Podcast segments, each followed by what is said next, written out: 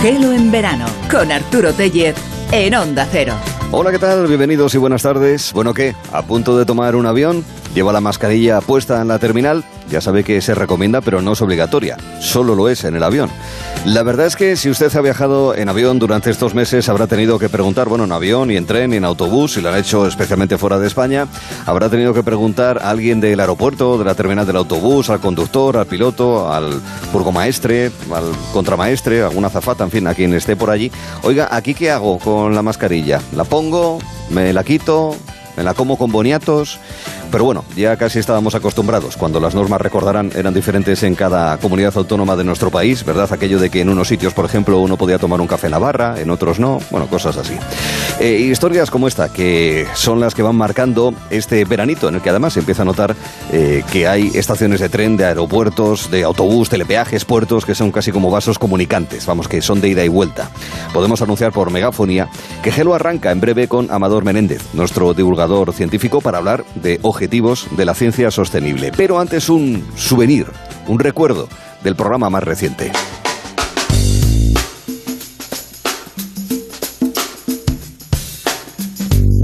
Gelo, nos gustan ciertos retos, como por ejemplo hacer una buena locución de ciertas palabras. Alberto estuvo bien, ¿eh? Y además, eh, fíjate que incluso in- intentamos eh, desafiarle. Pensar en la reproductibilidad del ser humano fuera de las fronteras de la Tierra.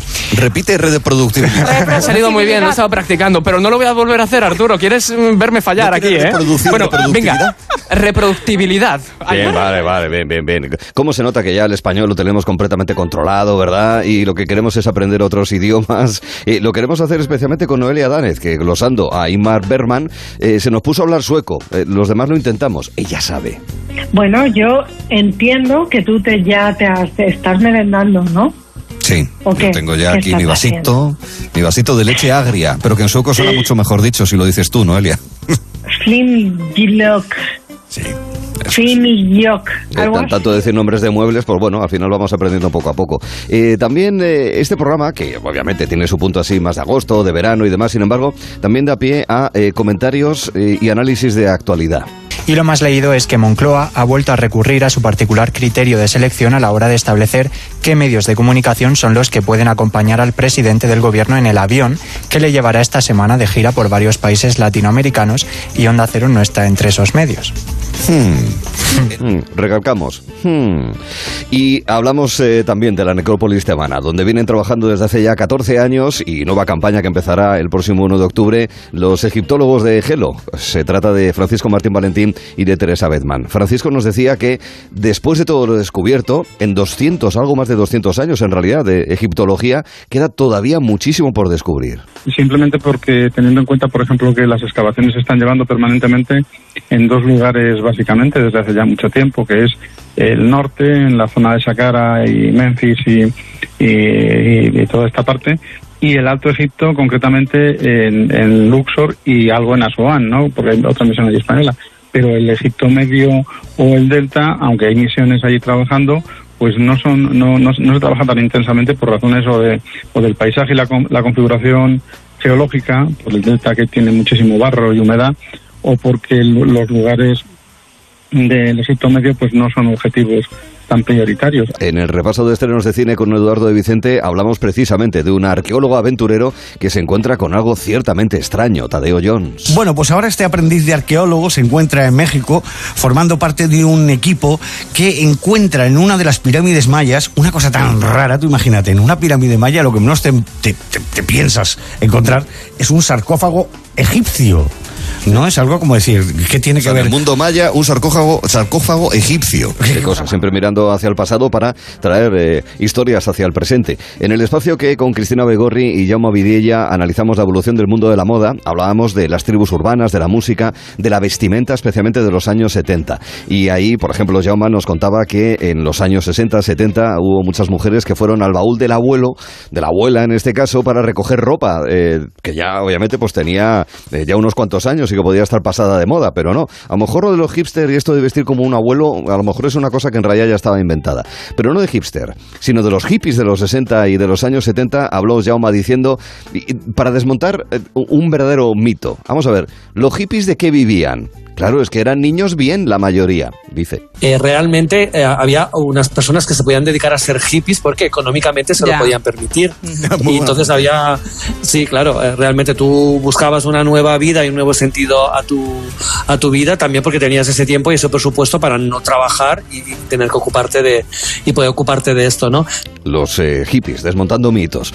Hablamos eh, también, dentro del espacio que dedicamos al mundo de los caballos, las yeguas, las mulas, de los burros, en concreto a través de el centro del refugio del burrito, que está en Málaga. Ahí nos encontrábamos con Cecilio Cobos, conociendo muchas cosas, como por ejemplo el contrabando de piel de, burro, ¿verdad? O también eh, cómo estos animales todavía en algunos países tienen importancia en labores agrícolas y también de transporte, para carreos y demás. Y nos contaba también en estos tiempos en los que ya tienen poco pasto, y claro, a todos nos entretiene comer algo, ¿verdad? Beber algo, tienen poco pasto y utilizan también la comida para, como diría, eh, como diría el editor del programa, para que los burros no se aburran. Desde, como hemos hecho en ocasiones, nosotros proporcionarle algún estímulo nuevo, como puede ser a lo mejor algunas ramas de, olivo o de otras hojas no tóxicas que para ellos sean pues diferentes, que despierten su curiosidad que, y que les genere un interés, hasta incluso como tenemos en muchos de nuestros prados que tenemos una especie de, digamos, de bolas en las que dentro tienen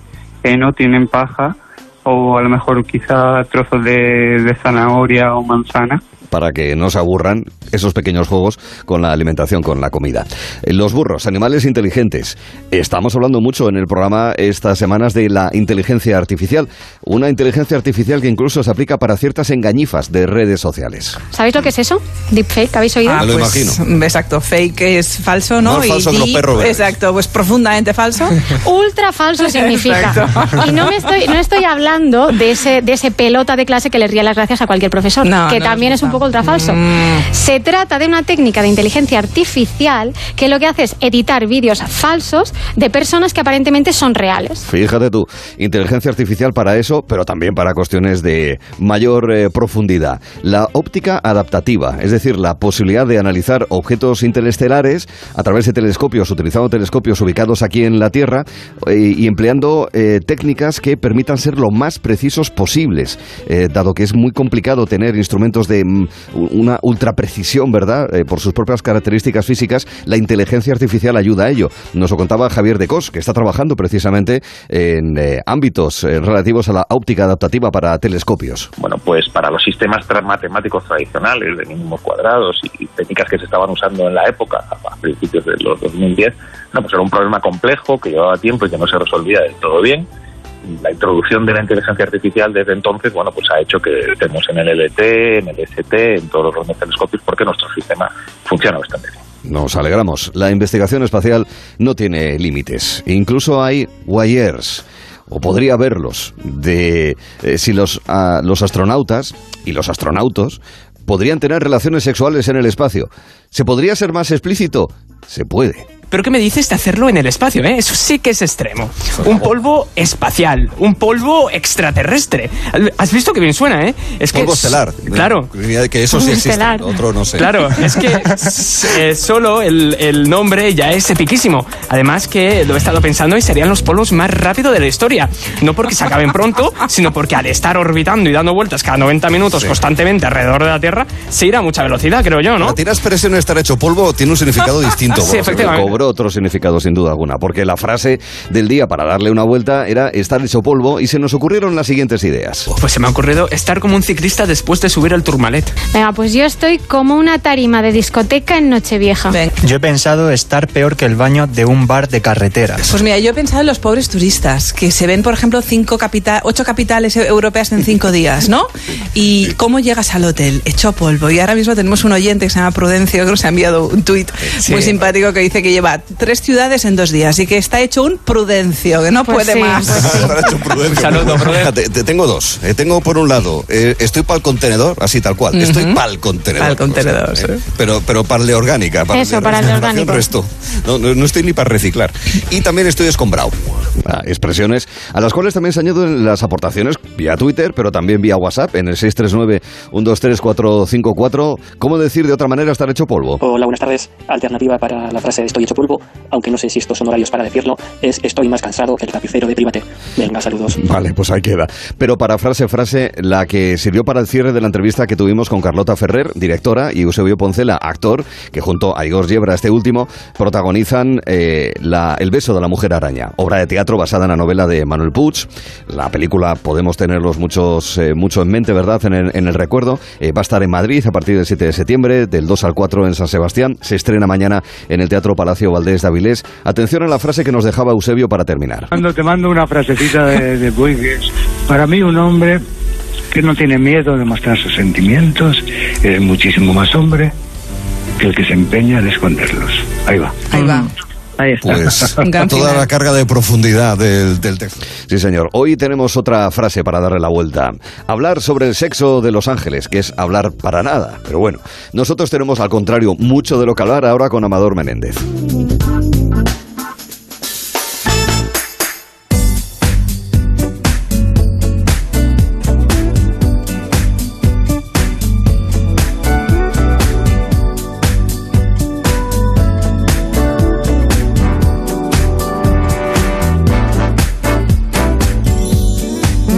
Que hay retos, que sabemos que hay desafíos, pero al final, eh, de manera individual o colectiva, posiblemente más en esa segunda vertiente, los afrontaremos y esperamos, ganaremos. Y en muchas ocasiones eso es gracias a la ciencia, sea de manera deliberada o voluntaria, o sea de manera azarosa, ¿no? porque por ejemplo el grafeno famoso pues se descubrió como una casualidad, como tantas veces ha ocurrido en la investigación científica. Bueno, todo esto para introducir una nueva charla, quinta y última, es una pena, pero en cualquier caso hemos disfrutado las anteriores con Amador Menéndez. ¿Qué tal Amador? Buenas tardes. Buenas tardes, encantado de estar aquí con vosotros también. Divulgador científico que ha estado con nosotros en esta ocasión para hablarnos de cómo la ciencia está ligada a esos objetivos eh, muy compartibles de desarrollo sostenible en materia de agricultura, como hicimos la semana pasada, también en temas de energía, eh, vinculados a todo tipo de desarrollos tecnológicos y científicos que hagan nuestra vida mejor y que en definitiva nos eh, ayuden a prosperar de manera individual y colectiva. Y estamos en verano. Y eh, este verano se ha hablado muchísimo, de las muchas cosas de las que hemos hablado, de el problema del agua. Y ojo, ya no solamente la cantidad, sino incluso también de la calidad del agua. Y en ese sentido, la tecnología, el presente y el futuro, también nos puede ofrecer eh, mejoras para tratar el agua, como ha ocurrido también históricamente. La química, tú eres doctor en químicas, tiene mucho que decir, ¿no, Amador? Efectivamente, y uno de los primeros métodos de tratar el agua es el método químico. Eh, todos estamos familiarizados con el cloro de las piscinas, eh, un cloro que sirve bueno, pues para matar a diferentes eh, agentes bactericidas. Y hoy la nanotecnología nos está proporcionando métodos aún más sofisticados, por ejemplo, las nanopartículas de plata. La plata ya se conocía desde la antigüedad, que tenía un fascinante poder bactericida, pero cuando la plata se muele en trozos pequeños, en nanopartículas de plata, son todavía mucho más reactivas. Esas nanopartículas de plata son capaces de destruir, eh, inactivar bacterias y virus. Entonces, uno de los métodos que se ensaya es, pues, por ejemplo, eh, coger un filtro y a ese filtro coserle nanopartículas de plata de forma que eh, cuando pase el agua por el filtro, aunque pase algún microbio, esas nanopartículas de plata lo inactivarán. Otra posibilidad es, eh, bueno, pues esas nanopartículas del agua, colocarlas en, la propia, en el propio agua, en la disolución. De esa forma también inactivaría los, los- las bacterias, los virus, pero luego habría que purificar esa agua. En cualquier caso, siempre hay que purificarla porque si no, luego nos beberíamos las nanopartículas de plata. Pero es un, un efectivo método que se está ensayando en los laboratorios y que, bueno, como tú muy bien decías, pues la química va a seguir aportando métodos de desinfección y purificación del agua. ¿Y la, la luz también tiene capacidad purificadora? La luz, efectivamente, y aquí pues tenemos un gran desarrollo que hablamos en algunas ocasiones. Suji Nakamura, eh, inventor de las luces LED azules que luego dieron lugar a las blancas, a la iluminación. Suji Nakamura, que fue premio Princesa de Asturias, premio Nobel. Entre las luces LED que descubrió son las luces LED ultravioleta. Esa luz ultravioleta es un, un rayo de luz muy energético que también es capaz de inactivar eh, virus y bacterias. Eh, la gente le puede resultar un poco sorprendente. A mí me gusta explicar un poco los diferentes tipos de luz, eh, la diferencia entre un masaje y un puñetazo. Quiz- Quizás de la intensidad, ¿no? Un, un puñetazo nos hace daño, un masaje, pues de alguna forma nos relaja, nos regenera. Pues lo mismo pasa con los colores de la luz. La luz roja es una luz de poca energía, se utiliza eh, cuando vamos a hacer un masaje terapéutico, la luz roja tiene esas propiedades regenerativas, eh, es como un masaje. Sin embargo, la luz ultravioleta es una luz de mucha energía, entonces se aplica precisamente para eso, para matar, aniquilar eh, virus y bacterias. Esto también fue un gran desarrollo nanotecnológico el que posibilitó que esos luces LED emitieran luz ultravioleta altamente energética. Vale. Hay que poner a Nakamura al nivel de, de Edison y de Tesla, yo creo, ¿eh? Cuestiones de, de energía eh, y de iluminación, muy especialmente. Desde luego, como bien dices, eh, sus bombillas, las bombillas LED, pues es- son las que nos iluminan nuestras vidas durante el próximo, eh, los, los próximos tiempos, pues son muy, muy eficientes energéticamente y además una variante de las mismas pues sirve para purificar el agua. Exacto. Cuando hablen de gente así con una capacidad inventiva muy considerable, sí, podemos pensar en Edison, podemos sí también pensar en Tesla, pobre Tesla, pero hay que pensar también en Nakamura para estar más actualizados. Bueno, eh, la luz ultravioleta como posibilidad para purificar el agua, pero también hay métodos de filtración, ¿no? Sí, el tamaño, el, el método de filtración se podría entender eh, de una forma sencilla. Es como un colador con unos poros, unos agujeros. Eh, si tenemos un colador de leche, pues por ahí pasa la leche y no pasa la nata. Eh, entonces, bueno, pues el, el filtro convencional que a veces se ven imágenes de niños del tercer mundo, pues es simplemente pues también eh, una tela o un material que tiene unos poros. Claro, aquí lo importante es el tamaño de poro. Vemos imágenes de, de niños del tercer mundo con dispositivos para purificar el agua, pero ese tamaño de poro, ese agujero es demasiado grande. Filtra poco. Filtra poco. Pasa el agua, quizás no pasen eh, piedras ni palos, pero sí que pasan virus y bacterias. Esos niños beben virus y bacterias y a los pocos días pues morirán de, de numerosas enfermedades como el cólera que se propaga por el agua. Entonces, ¿qué hace la nanotecnología? Pues es capaz de hacer esos poros cada vez más pequeños. Hoy tenemos nanofiltros, poros de tamaño muy muy pequeño, 0,80 un metro, que son capaces de dejar pasar el agua, pero no pasan ni virus ni bacterias. Ese es un método de desinfección, además, eh, muy barato que se está enseñando en los laboratorios. ¿Y la electricidad serviría también para purificar agua o no? Pues esa es una tecnología emergente, digamos, un desarrollo emergente que acaban de hacer hace poco en, en MIT. Digamos, en este caso lo que hacen a las bacterias es eh, ponerlas en la silla eléctrica. Es decir, Me parece muy bien. Me parece muy bien, yo creo que sí. Que son muy delincuentes. Son muy delincuentes, entonces vamos a Algunas, no todas, sé que las bacterias son importantes. Efectivamente, algunas son benignas, pero las que nos Sí, perjudican pues son hacen bastante daño. Son malvadas. Entonces, a la silla eléctrica. Y aquí lo que se hace es eh, coger una lámina de grafeno, enrollarla sobre sí misma, y lo que tenemos es, son nanotubos de carbono. Esos nanotubos de carbono es un material que conduce muy bien la electricidad. Entonces, se introducen en agua, se aplica una corriente eléctrica y esos nanotubos aplican una descarga eléctrica al virus y a la bacteria y lo inactivan completamente. Eso está todavía a nivel de ciencia básica, pero es muy prometedor. En experimentos se ha demostrado que ningún virus ni bacteria sobrevivía a esa silla eléctrica. Vale, pues el camino está ahí planteado, la puerta ya está abierta, luego habrá que empezar a recorrerla. Claro, hablamos de, del agua y en muchas ocasiones se plantea el sistema de desalinización de agua de mar. En España tenemos varias desalinizadoras, pero claro, eh, fíjate, hemos hablado de energía en estas últimas semanas, uno de los problemas es que para separar, para quitar la sal del agua y que sea potable, que sea bebible para consumo humano básicamente, la energía que hace falta es de padre y muy señor mío, puede ser uno de los retos, pero bueno, a lo mejor también hay vías para desalinizar el agua sin necesidad de utilizar tanto combustible fósil. Me gusta, me gusta mucho este planteamiento que haces, Arturo, porque realmente el binomio agua-energía son inseparables. No somos conscientes de que abrir el grifo en casa y tener agua potable eh, es un lujo que muchas personas no se pueden permitir y que detrás de esa purificación hay un gran consumo energético. Desalinizar el agua por métodos tradicionales conlleva un gran gasto energético. Es importante investigar en esta línea. Mm, Decía Arthur Clay, ¿por qué hoy llevamos planeta Tierra si más de las tres cuartas partes son agua? Y el problema es que la mayoría es agua salada. Entonces, si pudiésemos desalinizar ese agua del mar, tendríamos una fuente de agua eh, potable. Casi inagotable. Casi inagotable, efectivamente. Eh, bien, pues nuevamente se recurre a la nanotecnología, al grafeno que tú mencionabas antes, esa lámina de átomos de, car- de átomos de carbono. Pues si cogemos esa lámina de átomos de carbono como una hoja y hacemos unos taladros de un tamaño especial, lo que hacemos es que no pasa eh, la sal, la molécula de cloruro sódico. Es decir, el agua del mar, agua salada, al pasar por esa lámina de grafeno con poros especiales, pasaría el agua, pero no pasarían ni virus, ni bacterias, ni la sal, la molécula de cloruro sódico. Esa es una forma barata y eficiente de desalinizar el agua del mar que se están ensayando. Porque además requiere muy poco consumo energético. Vale, pues importante resolver esa incógnita de la ecuación porque ya digo, se puede desalinizar, pero el problema son los costes que supone desde el punto de vista de, de- de energía, de impacto ambiental y, y demás. Ahora hablamos del agua, elemento obviamente esencial para nuestro bienestar, para la salud, por esa mejora que también es objetivo de desarrollo sostenible. Y en ese sentido, sí me gustaría que nos hicieses un apunte sobre las posibilidades que hay en el ámbito médico, desde la medicina regenerativa hasta la nanotecnología también, eh, la medicina de precisión, en fin, es un campo donde ya hay novedades aplicables, ¿verdad? Pero donde todavía puede haber muchas, muchas más y además en un futuro no necesariamente lejano, ¿verdad, Amador?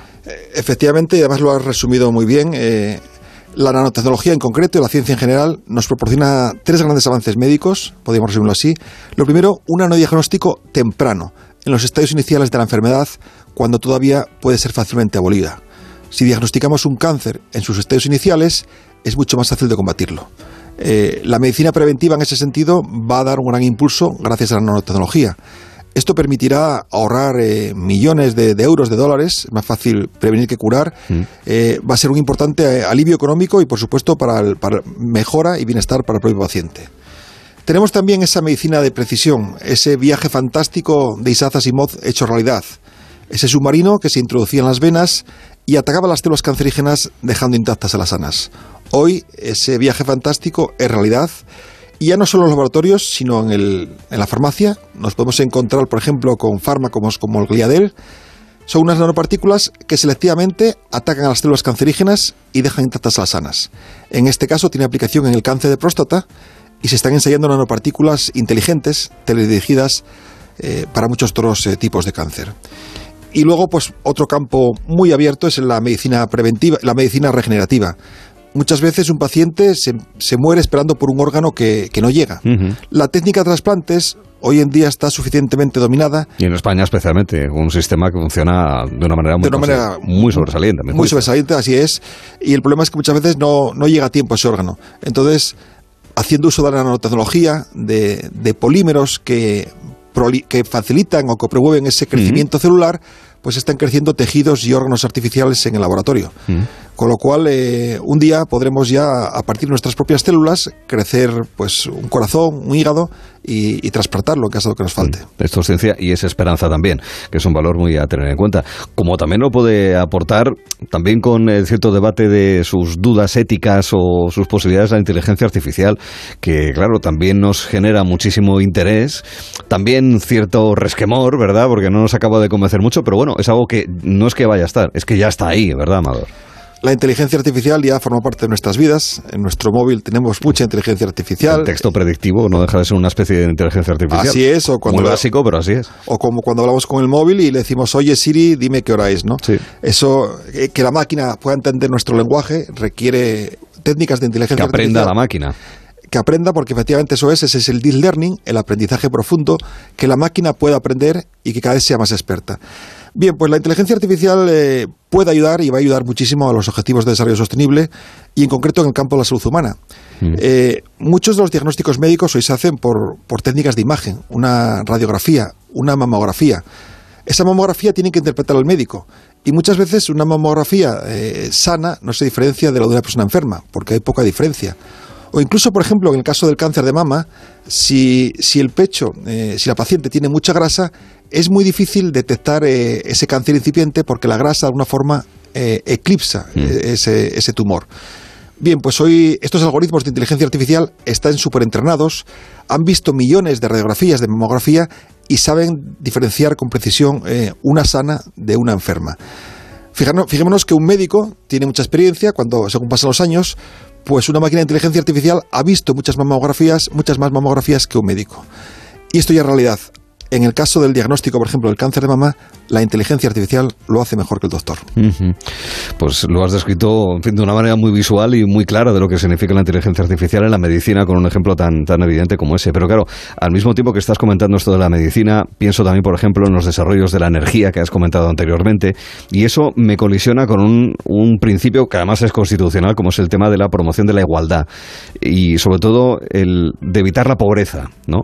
Porque claro, al final a todo esto quien podrá acceder posiblemente, ya no te digo mm, lo van a tener complicado los pobres, ¿no? La clase media también, porque a lo mejor, por lo menos en los momentos iniciales, estará solamente para la gente de más dinero. Y estamos hablando de, mucho dinero, ¿verdad? O incluso también los sistemas de producción energética más sostenible y demás. Es decir, hay un, posiblemente, por lo menos en, en momentos iniciales de estos desarrollos, una cierta colisión con eh, el acceso a los pobres y una cierta promoción de la igualdad o de reducir las diferencias a- a eh, como mínimo, ¿no?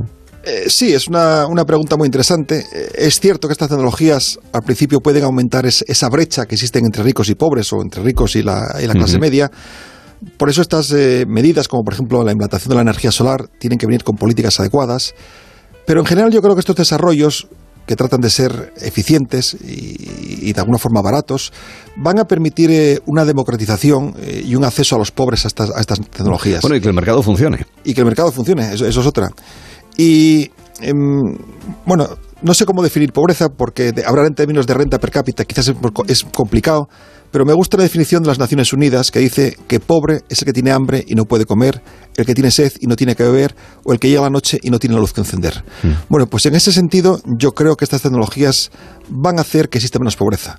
Existen técnicas de agricultura sostenible que van a permitir, Y hemos lo hemos visto, contado en el capítulo anterior. Mm. que, que muchas personas no se mueran de hambre.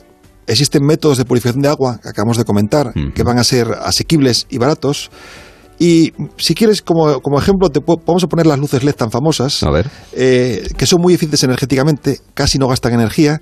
Y es curioso porque en los países subdesarrollados, como África, han ido de la vela directamente a la lámpara LED. Bueno, es como en algunos países que han ido directamente del no tener teléfono a ir al móvil directamente sin pasar por el fijo, porque era más barato por tema de infraestructuras y estas cosas. Eso es, eso es. Pues en este caso ha habido ese salto tecnológico, la bombilla de Edison, que es un hito, antes lo has mencionado, pero consumía mucha energía. Por eso ellos se han saltado y han ido directamente al LED. Entonces, ese avance de Nakamura, del gran Nakamura, pues ha permitido que estos países pobres puedan tener acceso a una luz que si no, no la tendrían. Nos ha inspirado el que estemos en 2022, Año Internacional de las Ciencias Básicas para el Desarrollo Sostenible, esta serie de conversaciones y de cómo esos objetivos, esas metas que mm, se comparten fácilmente, la ciencia puede ofrecer soluciones para problemas, desafíos, retos eh, ciertamente considerables. Y le agradecemos a Amador Menéndez que un año más haya tenido a bien el explicarnos, para ilustrarnos y para entender mejor en definitiva lo que nos rodea. Con lo cual, muchísimas gracias por estos ratos tan agradables, Amador, también este verano. Muchas gracias Arturo y un placer siempre compartir eh, la ciencia con todos vosotros. Gracias a ti.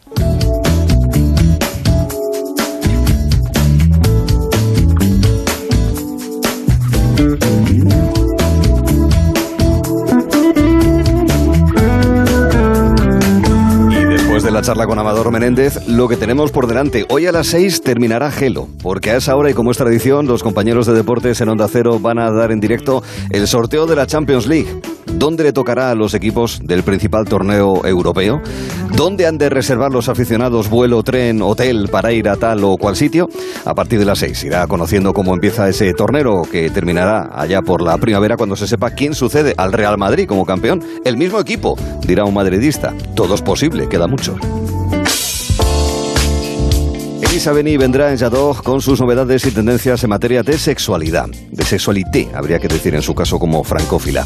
Otros veranos ha hablado de nuevas costumbres, de avances tecnológicos, de desafíos para el cuerpo humano.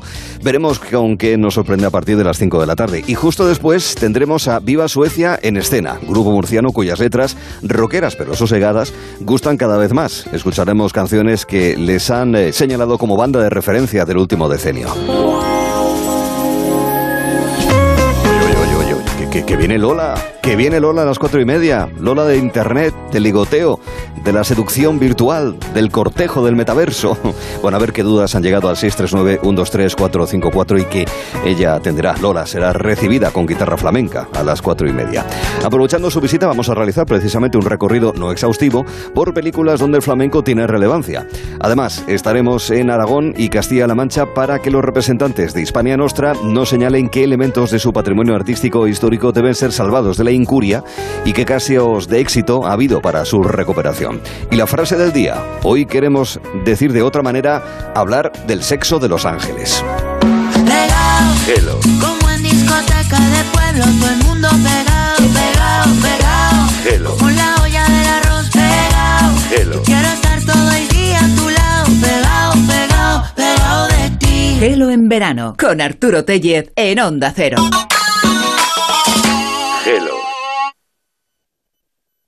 Una tarde tranquila, una playa tranquila. Este verano mereces pasar unas vacaciones tranquilas. Porque con la alarma de Movistar Prosegur te avisan si pasa algo en casa en menos de 29 segundos. Y si fuese necesario, llaman por ti a la policía. Disfruta del verano por 14,90 euros al mes durante tres meses, contratándola hasta el 7 de septiembre. Infórmate en tiendas Movistar o en el 900-200-730. En CEPSA estamos contigo. Por eso te damos un descuento inmediato de hasta 30 céntimos por litro en cada repostaje si eres de porque tú vuelves. Además, puedes alcanzar un ahorro de hasta 45 céntimos por litro, acumulando más ventajas del programa. Infórmate en cepsa.es o en tu estación de servicio. Incluye la bonificación del gobierno. Solo porque tú vuelves. Solo en CEPSA. ¿Qué tal, Miriam? Pues un poco agobiada. Con lo caro que está todo, voy muy justa con los gastos de los niños. ¿Y no has pensado en pedir una actualización de la pensión? A mi hermana se lo gestionaron sus abogados de legalitas y ahora está más tranquila. Adelántate a los problemas, hazte ya de legalitas. Y ahora por ser oyente de Onda Cero, y solo si contratas en el 900 661 ahórrate un mes el primer año. Le ha encontrado un buen partido, uno que pagaría todas las deudas. Una superproducción con más de 7 millones de espectadores. ¿Qué están diciendo? En tres noches únicas. Lléveme a mí, yo soy la mejor esposa para usted. Si te casas te irás al norte y no volverás. La esposa. Estreno en exclusiva. Muy pronto en Antena 3. La tele abierta. ¡Ven! ¡Métete debajo de mi paraguas! Siempre hay alguien que cuida de ti. En Autocontrol, anunciantes, agencias y medios, llevamos 25 años trabajando por una publicidad responsable. Campaña financiada por el Programa de Consumidores 2014-2020 de la Unión Europea. Onda Cero Madrid 98.0 ¿Sabes qué es lo maravilloso? Que hay un coche tan versátil que se adapta a lo que necesitas y que lo encuentras en versión híbrida, híbrida enchufable o 100% eléctrica. Así es el nuevo Kia Niro. Y lo mejor es que lo maravilloso está a tu alcance. Kia, descubre lo que te inspira. Ven a Takay Motor, concesionario oficial Kia en Fuenlabrada, Móstoles y Alcorcón o visítanos en takaymotor.com. Si es que ya lo digo yo siempre, dúchate que sale económico, pero eso sí, hazlo en un plato de ducha de Duchamanía. Hazme caso, ¿no ves que una bañera tiene más peligro que meter los dedos en un enchufe? Y mira que son bonitos los platos de ducha de Duchamanía. Oye, con suelo antideslizante, sus mamparas para entrar a vivir, pues eso, dúchate que sale económico y llama a Duchamanía, que no me enteré yo que no lo haces. En Madrid, Paseo del Molino 6, 91 468 4907 y Evasión instantánea con Click and Boat. Aléjate de las multitudes y relájate a bordo de uno de los 40.000 barcos disponibles para alquilar en clickandboat.com. Lanchas, veleros, catamaranes. Descubre nuestras ofertas y alquila un barco en España o cualquier parte del mundo en unos clics en clickandboat.com. Adelgazar y disfrutar, adelgazar y disfrutar. Eso es cuerpo libre. Disfruta adelgazando en cuerpo libre. 91 192 32 32 40% de descuento. 91 192 32 32. Adelgaza y disfruta. ¿Quieres vender tu coche? Busca, compara y si alguien te paga más, ven a Ocasión Plus. Mejoramos cualquier tasación. Mejor pago garantizado. Pago en 30 minutos. Ocasión Plus. Ocasión Plus. 13 centros en Madrid. Nuevas aperturas en Arganda y Villalba. Localiza tu centro más cercano en ocasiónplus.com. Abiertos sábados y domingos. Onda Cero, Madrid.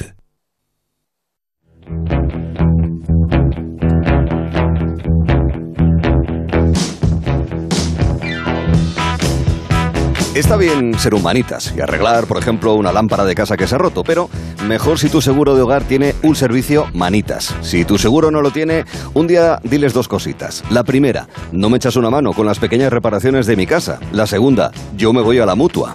Es un gusto. Vente a la mutua y además del servicio manitas, te bajan el precio de tus seguros, sea cual sea. Llama al 91 555 5555. 91 555 5555. Y cámbiate. Por esta y muchas cosas más, vente a la mutua. Consulta condiciones en mutua.es.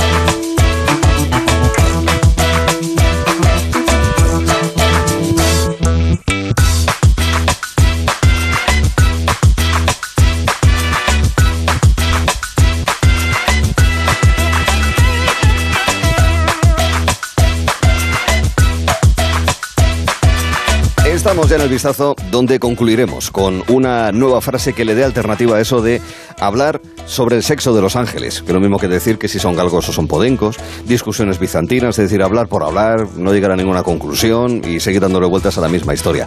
Eh, voy a dejar de darle vueltas a la misma historia en la presentación del equipo de Gelo con eh, Cristina Baigorri. ¿Qué tal, Cristina? Buenas tardes. Muy buenas tardes, Arturo. Aquí estamos. Con Alberto Calvo. Hola, ¿qué tal estás? Hola, Arturo, ¿qué tal?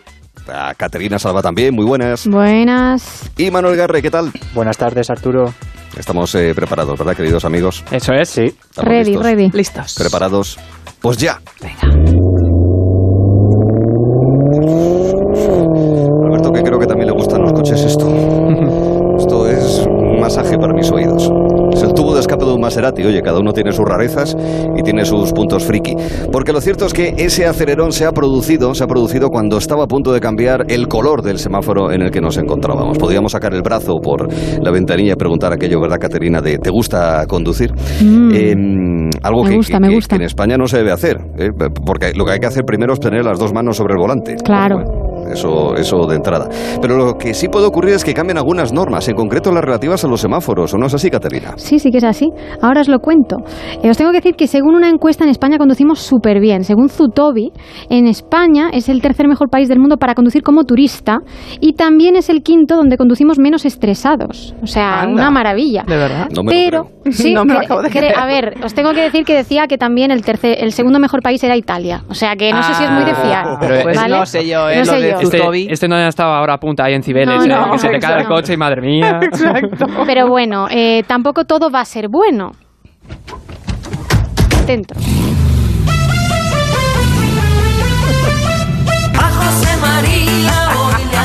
José María, José María, José María. Por ejemplo, José María, eso de que cuando uno se está sacando el teórico de conducir, eh, nos aprendemos muchos detallitos que luego al aprobar, vamos a ser honestos, se nos olvida. Directamente, esa misma tarde, de hecho. Esa misma tarde. ¿Aprobado? Venga, cosa chao.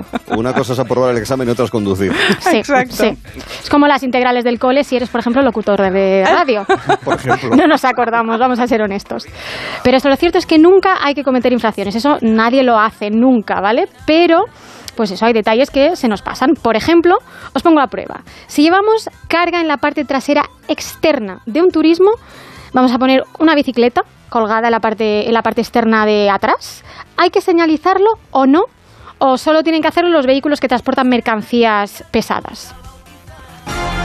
Venga, ¿qué creéis? Hay que señalizar. ¡Uh, las caras!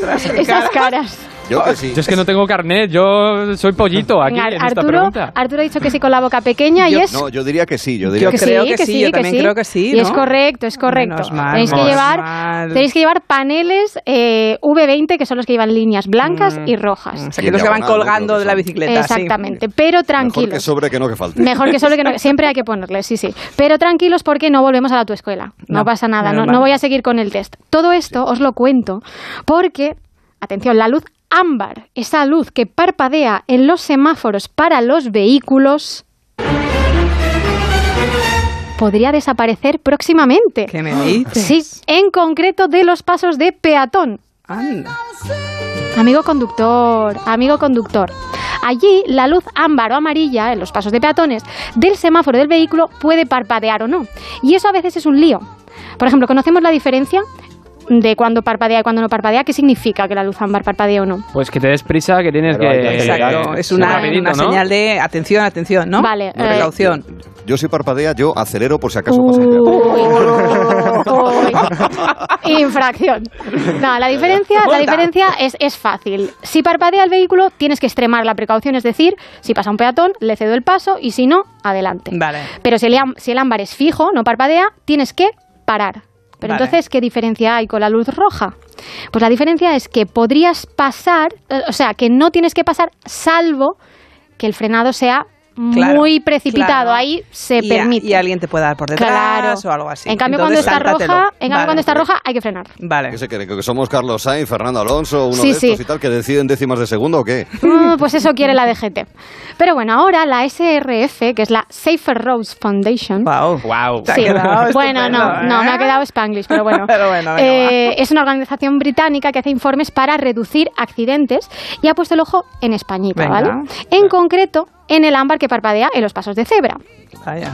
Según esta organización, cuando el peatón tiene la luz verde, atención, la luz verde en un paso de cebra y el vehículo tiene la luz ámbar que parpadea, puede haber un problema, porque como ha dicho Arturo, hay conductores que le dan al acelerador. Yo lo decía de broma, ¿eh? Pues hay, que, hay, hay gente que lo hace de verdad. Pues como tú Hay hay gente que lo hace de verdad, que dice, venga, venga, que me da tiempo. ¿Y qué pasa? Que eso es un peligro y los datos lo confirman. En concreto, esta organización encargó un estudio a una consultora española que analizó dos puntos en concreto. La glorieta de, de Luis Borges, Borges en Burgos y la avenida de la Unión Europea en Benidorm.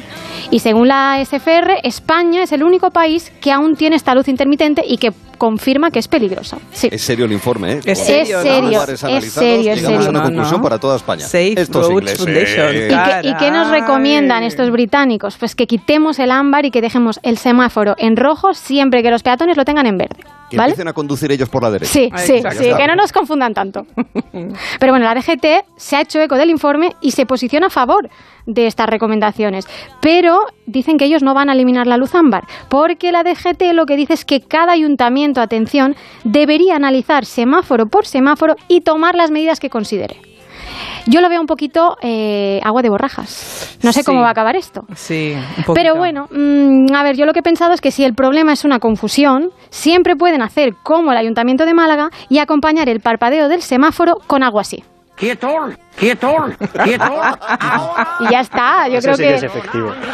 con oye, chiquito es- queda muy claro. Escuchas a chiquito y evidentemente te paras. Y sabes lo que hay que hacer y ya está. Quietor, quietor y no continúas andando. Y si te dice pa'lante, tú Claro, pa'lante. y si te dice para adelante, tú para adelante por Y el paso listo. cebra y el, y el vehículo que se pare, Y ya sin está. duda. Claro que sí. Yo lo, único que pido es que la gente, por el paso de cebra, que nadie pase, que, na- que ninguno de nosotros pasemos caminando como chiquito. Lo digo que No, No. no, no hace falta, no hace No, falta, no, no, hace no. falta. No es el caso. Eso también es peligroso. Ahí, ahí, ahí. Hablando, de, hablando del tema del tráfico de los británicos y demás, eh, a mí me llamó la atención en los tiempos en los que había solamente cabinas de telepeaje, de, de peaje, ¿no? No había eso de pasar y que con la tarjeta o con el detector este te iban cobrando y tal.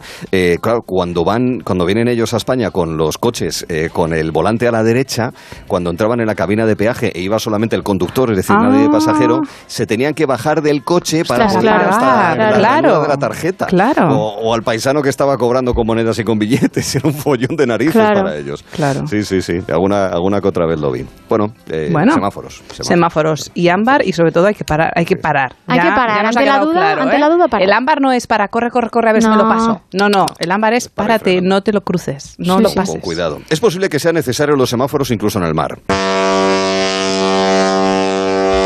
En concreto en la costa gallega, ¿verdad, querido Manuel? Porque uno de los planes más demandados, sin duda, es coger un barquito, si tienes dinero, que bueno, los hay de todo tipo, ¿eh? los hay muy caros, los hay más baratos, un ferry, por ejemplo, irse a alguna isla si es necesario. Y el problema es cuando hay mucha demanda, muchos pasajeros, muchos barcos en la misma dirección. Y eso genera conflictos, ¿no es así, Manuel? Exacto, Arturo, porque yo cuando me obsesiono con un tema me obsesiono bien y si ayer hablábamos de aviones, hoy otra vez transportes, pero esta vez los que van sobre el mar. Sí. Porque sí, toca hablar de barcos esta vez, esas grandes naves que surcan nuestros mares desde tiempos inmemoriales, uno también de los primeros transportes que nacieron fruto del raciocinio humano, Sí. y esos navíos pues que nos han dejado muchas historias, porque la historia ha sido partícipe pues de miles de batallas marítimas, las hemos visto de todos los colores, desde la época vikinga con esas proas ornamentadas con dragones, la época colonial hasta el siglo XX con los buques de acero que llegaban a Dunkerque en la Segunda Guerra Mundial, etcétera. La Bueno, Negra, Jack Sparrow también. también la perla negra. Qué paso histórico, ¿eh? Totalmente. Sí, sí, Bueno, qué solo falta vacaciones en el mar aquí, claramente. Y puede parecer que esto de las batallas se, se ha acabado, pero no, se sigue dando y en nuestra época pues se da de forma distinta, no de la misma forma, porque sí, sigue habiendo batallas y piques marítimos, pero tienen que ver, no tienen que ver con misiles, ni asaltos, ni piratas, sino que tienen que ver con carreras, casco a casco, para llegar, casco con casco, perdón, por llegar antes a atracar a un muelle. ¿Y sabéis dónde se da esto? ¿Dónde? Pues en las Rías Venga, Galegas. de Oh, ese acento, ahora es gallego, Manuel. Exacto, es de Bueno, los murcianos nacen donde quieren. Exacto, Claro, también. sí. Por ejemplo, en Murcia. Y si antes hablábamos de semáforos, ¿os acordáis de las escenas esas típicas de película donde se paran dos conductores en un semáforo en Mm, rojo, se miran. empiezan a acelerar, se miran desafiantes y de repente, ¡pam!, quemando ruedas salen Pitado, vamos, nunca mejor dicho.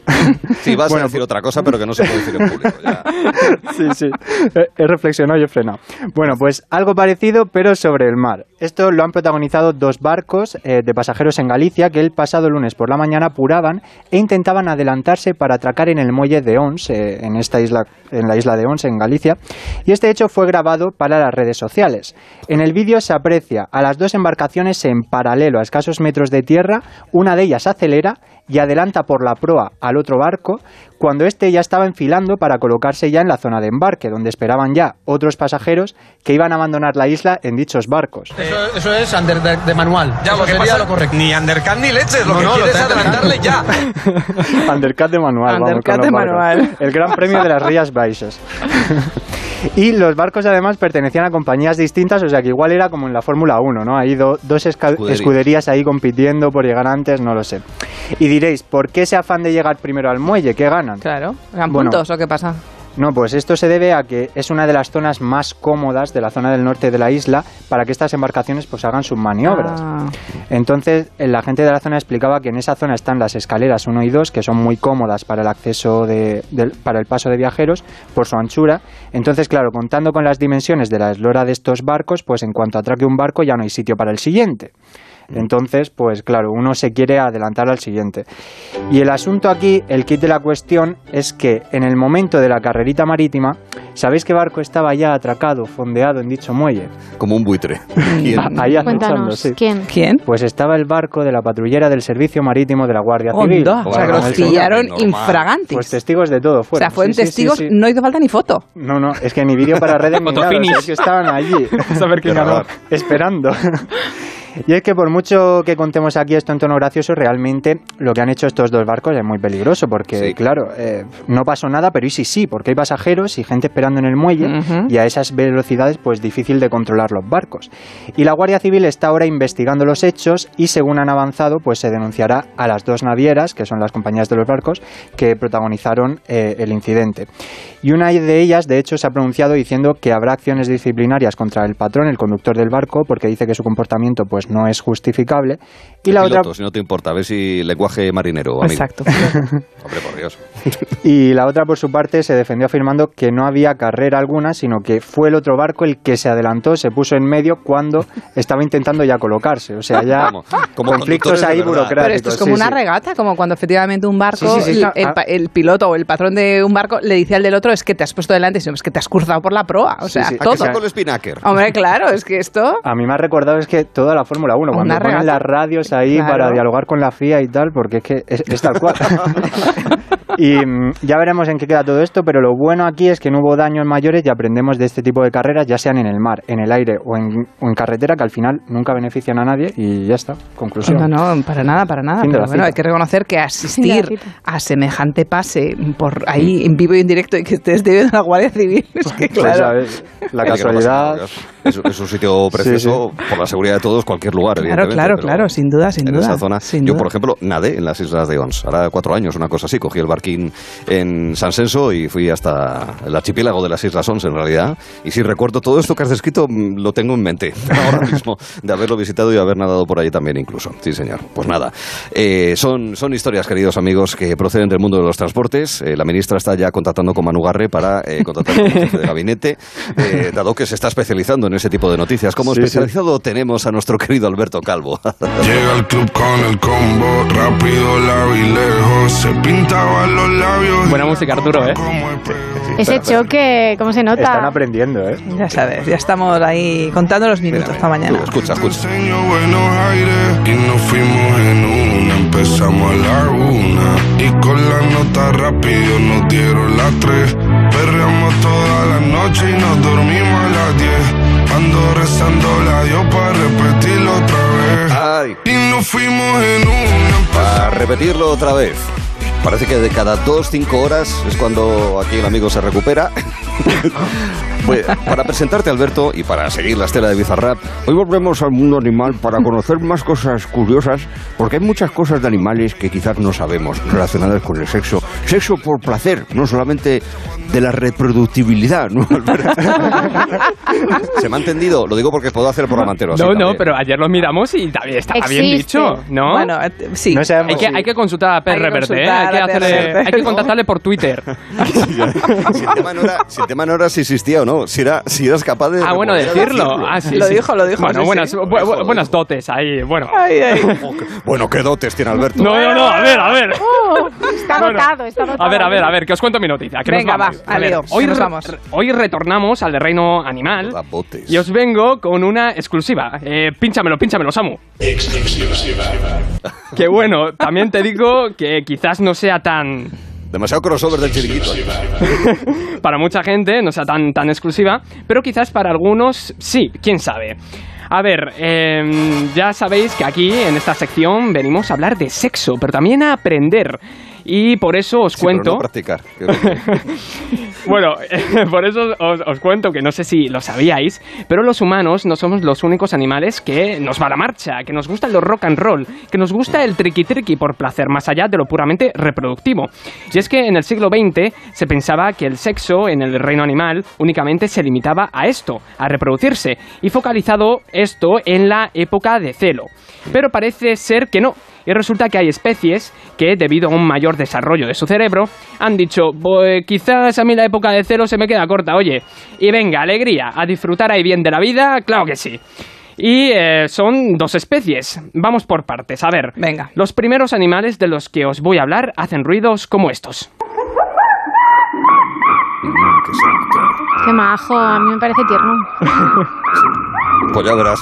Ya verás, ya verás, ya. De pie por banda. Y es que se trata de los bonobos o chimpancés enanos. Y esto es súper curioso porque estos animales practican sexo como forma de resolver problemas, fortalecer lazos o simplemente por diversión. Mira. Uy, qué Y, a- bueno. y además lo hacen todos con todos. A ver, separados.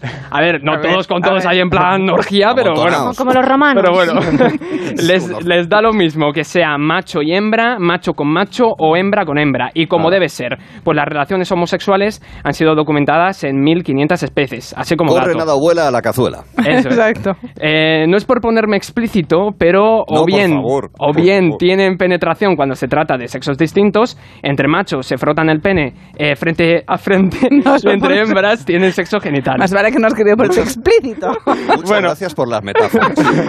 Bueno, además se han documentado de ellos prácticas sexuales que se creían únicas de los humanos, como el sexo oral. Y es que, ojito también con lo de tener sexo como forma para resolver conflictos, porque imaginaos esto aplicado a los humanos. Oh. Eh, que el de banco no te da un crédito, pa'lante. Que te Ay, molesta y Ay. tienes movidas con la vecina al quinto, pa'lante. No, no sé, no, no que, sé se si salta, que se salta uno, os ceda el paso y os dais un golpe. Triqui, triqui y arreglaos sin Que hay denuncia. dos barcos llegando al puerto Claro. Venga, de pues sin venga, denuncia va. y sin mayor problema, que encima te paga el seguro ahí el golpe. ¿sabes? O sea, exacto, exacto, exacto. Así que no sé si, si lo veis viable o qué, pero bueno, eh, y es que eh, no me quedo solo aquí y os voy a presentar a nuestros segundos amigos, y estos hacen soniditos como estos. No, no sé del fino, pero creo que no son orgasmos, ¿eh? Pero... No, exacto, exacto. A ver, que os cuento. Resulta que los delfines también saben pasárselo bien, tanto que encima tienen diferentes posiciones sexuales, como lo oís, Caray. que varían según la ocasión y las parejas. Y es que, no sé, la verdad que ya están tardando los, eh, las editoriales en sacar Océano Sutra, versión delfín, o Delfino Sutra, que esos bichos hay que darles todavía más ideas. Pues sí. Además, un estudio de 2019 descubrió en los delfines hembra, las señoras delfinas, eh, un área de tejido eréctil con muchas terminaciones nerviosas en la entrada de, de la vagina, es decir, su clítoris. Y Son bueno, que- sí, ya Sí. sabéis que es el órgano rey del placer por especializarse únicamente en, en- en eso, en dar placer. Así la la que- población. Así que, ¿qué os parece esto? Si es que quien diga que las clases de biología son aburridas es que no conoce las historias de sexo y animales que contamos aquí, oye. ¿Qué tales notas acabas tú en biología? Exacto. Yo, ¿Cómo bastante digo la buenas. biología? Ba- Así bien, ¿no? bastante bien. Se nota, se nota, Alberto. Se nota, nota, se nota. Se no- Es evidente que daba respuestas con mucha claridad. Sí, con todo tipo de detalles daba. No, es muy Hay que sutil, ser- es hay muy que ser sutil. claro en esta vida, Es muy sutil, Alberto. Sí, las explicaciones de Alberto tienen muchos píxeles. con Exacto. Una resolución para que todo sea claro.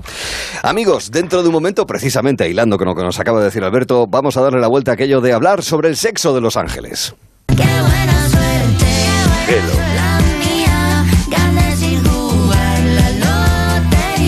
Hello.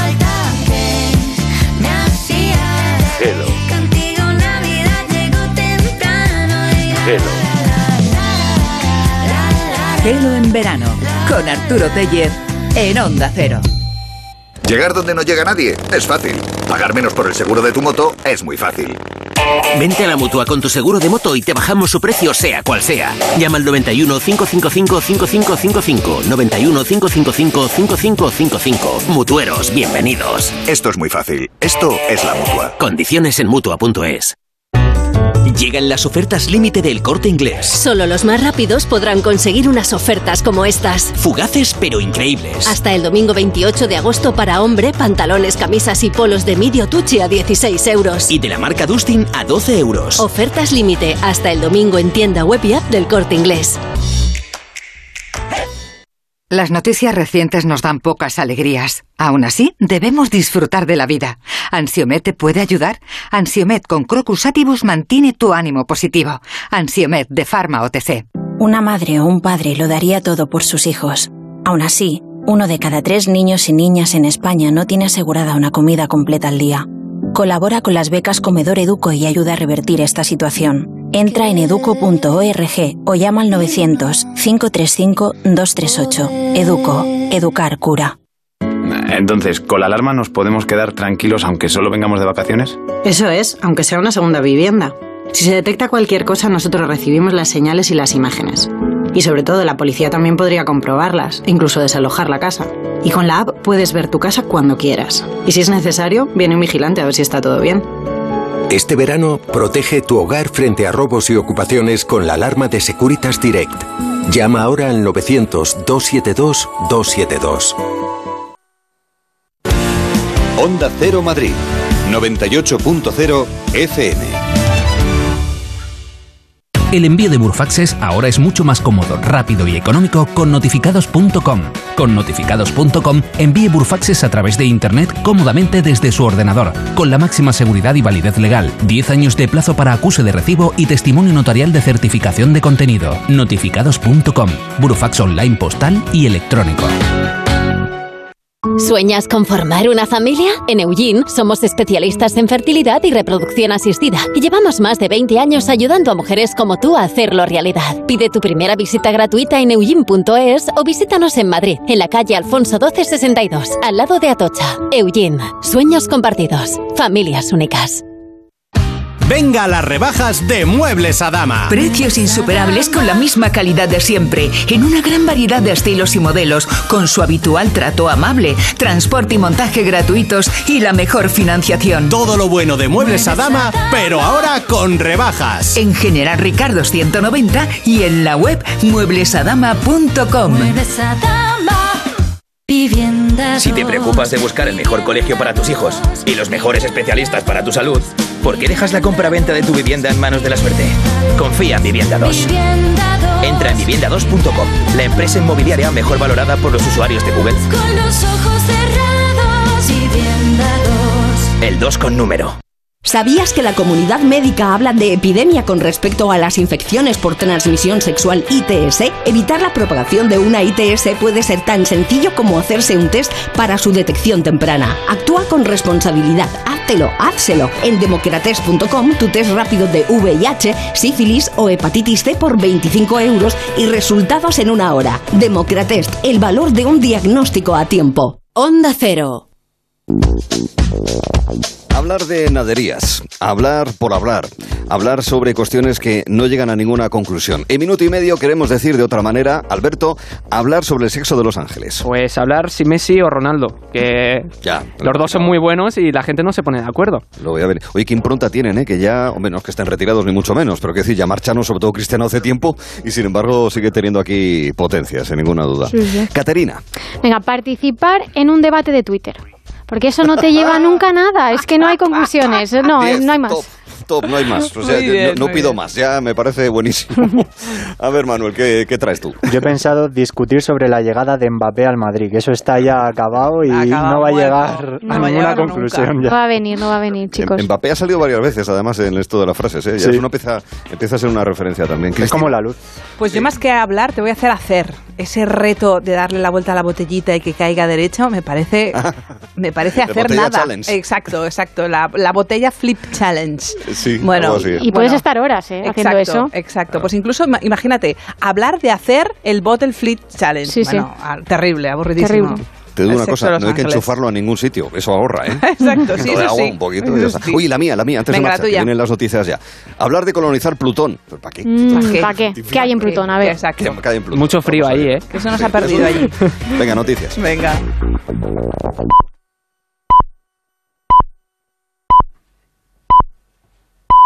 Son las 4, las 3 en Canarias.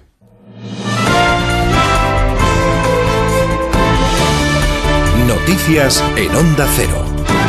Muy buenas tardes. Vladimir Putin refuerza su ejército. El presidente ruso ha firmado un decreto para aumentar el número de tropas regulares en 137.000 personas a partir del 1 de enero de 2023.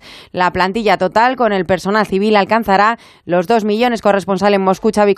El plan es aumentar el tamaño del ejército de Rusia, que ahora mismo tiene 1,9 millones. La medida incluye un aumento de 137.000 en el número de personal de combate hasta alcanzar los 1,15 millones de soldados en activo.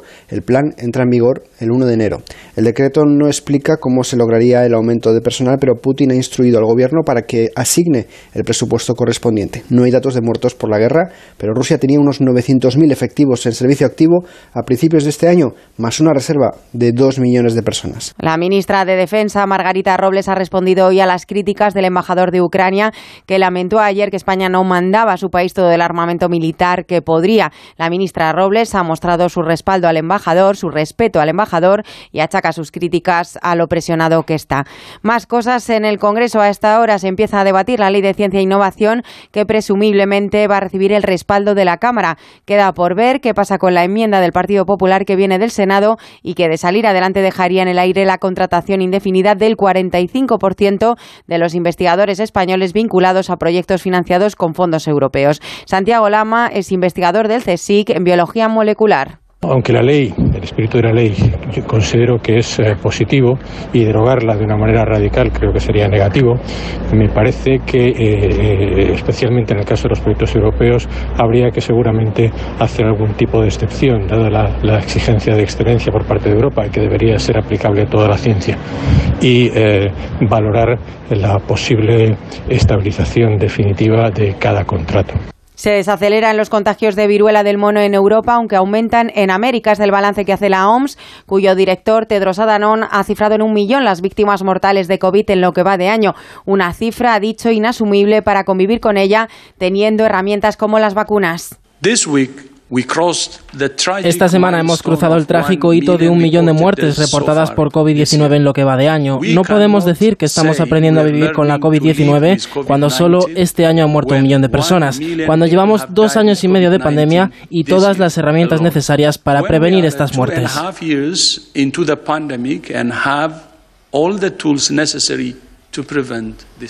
El precio de la vivienda nueva alcanza un máximo histórico. El metro cuadrado se vende ya a 2.035 euros, impulsado por la crisis inflacionista, la falta de mano de obra especializada y la escasa oferta de obra nueva. Juan Emilio Pizarro. La escasez de vivienda nueva empuja hacia arriba el precio en todo el sector inmobiliario, situándose en el segundo trimestre el metro cuadrado en 1.900 euros, un 7,5% más caro que en el mismo periodo del año pasado, siendo la cifra más alta desde 2010. Según Ferran Font de Pisos.com, el incremento de compradores extranjeros y la incertidumbre ante una posible subida de tipos de interés está impulsando los precios al alza.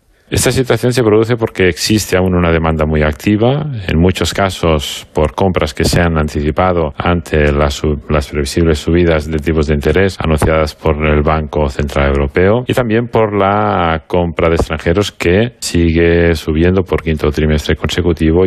El sector prevé que a partir de septiembre frene la escalada de los precios, aunque los expertos aseguran que seguirá habiendo un gran volumen de compraventas. Y desde Estados Unidos, dato de contabilidad nacional, su economía se contrajo una décima menos de lo previsto y aunque se modera la caída, se confirma la recesión técnica. Murcia retira más de 17.200 toneladas de biomasa del Mar Menor desde el pasado mes de enero, una medida que según el presidente de la comunidad, López Miras, ha permitido mantener su estabilidad y que se implementarán otras medidas para salvar la laguna salada, ha dicho Onda Cero Murcia, Verónica Martínez. El presidente López Miras reitera su compromiso para recuperar el Mar Menor y destaca que medidas de su gobierno, como la retirada de biomasa en el entorno de la Albufera, han permitido que el Mar Menor resista este verano. En lo que va de año se han retirado más de 17.000 toneladas de algas. Una medida que nos ha permitido mantener una estabilidad importante durante todo el verano, que ha contribuido a que el Mar Menor haya resistido incluso a pesar de haber alcanzado la temperatura más alta de las que se tienen registros. El presidente murciano pide la misma implicación y el mismo compromiso al Ministerio para la Transición Ecológica para la recuperación del Mar Menor. Los deportes con Regina Ruiz. En marcha la sexta etapa de la Vuelta Ciclista a España. Enviado especial de Onda Cero, Javier Barbero. A partir de las 6 se celebra el sorteo de la Champions con cuatro equipos españoles, Real Madrid, Barcelona, Atlético de Madrid y Sevilla. Y baja de última hora en la selección masculina de baloncesto, Sergio Yul no estará por una lesión muscular en el Eurobásquet que comienza la semana que viene. Más noticias en Onda Cero a las 5, a las 4 en Canarias. Este jueves desde las 6 de la tarde, sorteo de la fase de grupos de la Champions. Síguelo en Onda Cero. Cuatro equipos españoles conocerán sus rivales en esta nueva edición de la Liga de Campeones que nos llevará a la final de Estambul el próximo 10 de junio. Sigue en directo el sorteo y descubre qué equipos se enfrentarán al Real Madrid, Barcelona, Atlético de Madrid y Sevilla. Este jueves a partir de las 6 de la tarde, sorteo de la fase de grupos de la Champions en Onda Cero, con Miguel Venegas. Te mereces esta radio. Onda Cero, tu radio.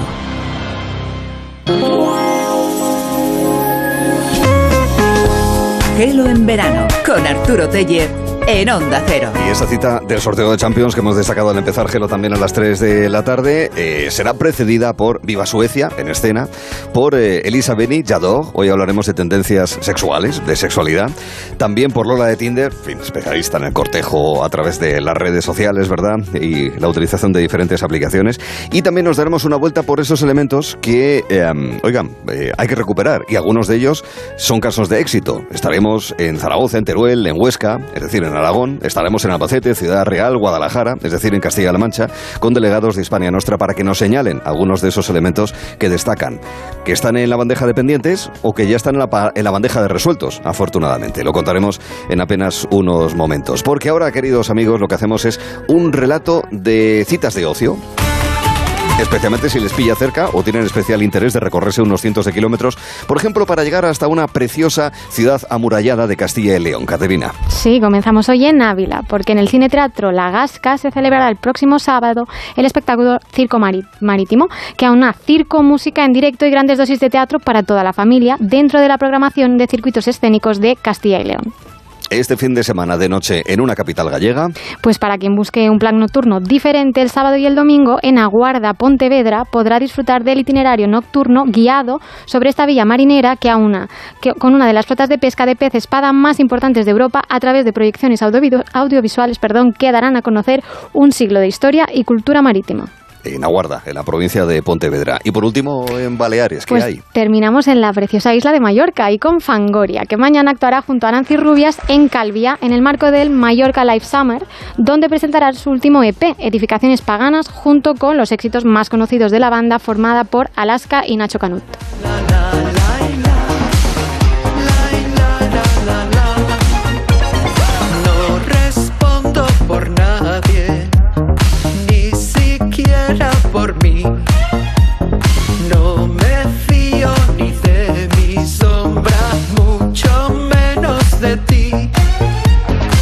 Queda en pareja. Ahí estarán Nacho Canuti, Alaska, Fangoria, más Nancy Rubias en Calviá, en la isla de Mallorca. Por tanto, le echamos un vistazo ahora mismo a las webs de A3 Media y también de La Razón para ver qué llama más la atención de aquellos usuarios que acceden a esas webs. En Onda Cero.es, ¿qué se destaca, Manuel? Pues lo segundo más leído en esta emisora es que el gobierno se abre a la hipótesis de pactar cambios en el decreto energético y lo más leído es que el gobierno avisa de que nos enfrentamos a un invierno durísimo debido a la crisis energética y las consecuencias de esta en todos sus niveles. Pues fíjate, para evitar ese invierno durísimo me voy a coger un billete a Argentina que será verano. ya está solucionado. Buena Si es idea. que, la, claro, la gente le da las vueltas a las cosas y es fácil encontrar soluciones. Bueno, a ver, eh, ¿qué se destaca en Antena 3? En Antena 3 destaca la última hora de la guerra en Ucrania, ya que Rusia ha lanzado un ataque con misiles sobre suelo ucraniano que ha dejado al menos 22 muertos. El impacto se produjo en la estación de tren en la región de Dnipropetrovsk, creo que lo he dicho bien. Y también destaca que llega una dana a España este miércoles, según la EMET, y que afectará en mayor medida a zonas de Cataluña, Aragón y Comunidad Valenciana, así como la zona este de Castilla-La Mancha. De hecho, a estas horas hay precipitaciones, según indican los radares de la EME, precisamente sobre todo en la zona de la Ibérica, en fin, en Soria, eh, sur de La Rioja, Bajo Aragón, también en algunos puntos del sistema central y también en el Pirineo, especialmente el catalán, sin descartar la zona de Aragón o, por ejemplo, Cantabria, también en Asturias hay algo de Orvallo. Ahora, ¿qué se destaca en la sexta? En la sexta destaca que el economista Gonzalo Bernardos apunta las dos condiciones para que España evite la recesión. Da por descontado que la recesión llegará a la zona euro, recordando que la industria manufacturera ya se encuentra en este estado por la inflación y el coste de las materias primas, y destaca también la última hora de la guerra Ucrania-Rusia con el ataque ruso a un tren en la ciudad ucraniana que contábamos antes. Bien, que es una buena manera de evitar tener que volver a pronunciarla porque ciertamente exacto. es complejo. ¿Qué tal la razón que se destaca? En La Razón, lo segundo más destacado es un vídeo de dos soldados de Taiwán que tratan de derribar un dron chino en una base militar a pedrada limpia. Y lo más leído es una pieza que habla de que solo hay dos pirámides en Europa y una está en España, concretamente en Burgos, en el valle de Valdevezana. La hizo Franco en honor a soldados italianos caídos. Pirámides. Caray. En España también, no solamente en Egipto o en Mesoamérica. Vamos a ver si podemos hacer una pirámide con arena. Qué bonitos son los castillos de arena y esas esculturas de arena que se hacen en las playas. Hay gente que es habilidosa, de verdad, Cristina, es increíble. Mucho, la verdad es que sí, la verdad es que sí, qué maravilla. Esos, Y esos hay especie de- concursos y- Sí. Sí, sí, hay gente habilidosa. Escultores de arena. Si quieren saber qué tiempo hace, y a lo mejor pueden aprovechar el agua de lluvia que les cae para no eh, recurrir a agua de otros lugares, vamos a contar la previsión del tiempo de cara a la jornada de mañana, empezando en Galicia. Pues venga, te llevo al municipio de Camariñas, en A Coruña, la playa Arou. Van a tener sol todo el día, pero viento fuerte y oleaje moderado. Tengan cuidado. La temperatura será de 21 grados y en el agua fresca, 14. ¿Qué harán Asturias? Playa Los Campos, en el municipio Tapia de Casariego. Mañana van a tener todo el día nublado, viento moderado y oleaje débil. Temperatura máxima de 22 grados y en el agua 18. ¿Qué nos encontramos en Cantabria? Playa La Arena, en el municipio de Arnuero, lo mismo, van a tener todo el día base de nubes y claros, viento flojo y oleaje débil, temperatura máxima de 23 y en el agua 22. El País Vasco. Playa San Juan, en el municipio de Orio, todo el día con nubes y lluvia, van a tener viento flojo y oleaje moderado, temperatura máxima de 24 y en el agua 25. Cambiamos de mar porque estamos en Cataluña. Exacto, pues mira, te lleva a- a Tarragona, en el municipio de Altafulla. Por la mañana van a tener sol, pero por la tarde se va a nublar, pero sin lluvia. Viento y oleaje débil, temperatura máxima 31 y en el agua 28. Litoral de la Comunidad Valenciana. Valencia, playa del municipio La Popla de Farnals. Por la mañana van a tener nubes y por la tarde lluvia. Viento moderado y oleaje débil, temperatura máxima de 29 y en el agua 30. Ahora también está lloviendo bastante en Ibiza, de hecho, o sea de paso, según el radar de la EMET. Pero mañana, ¿qué tiempo se espera en una isla balear? Pues mira, te lleva a una playa maravillosa y una isla que ahora mismo está cada vez alejándose ya- la gente y por lo tanto es la playa ideal para ir. Te lleva a Formentera, a la playa Las Illetas. Allí llévense gorro y agua porque mañana va a hacer sol, bastante sol de hecho. No va a haber viento ni oleaje, van a tener 30 grados en el aire y 29 en el agua. ¿Qué destacas en la costa de Murcia? Playa Calblanque en Cartagena van a tener sol todo el día, viento moderado y oleaje débil. Temperatura de 29 grados y en el agua 28.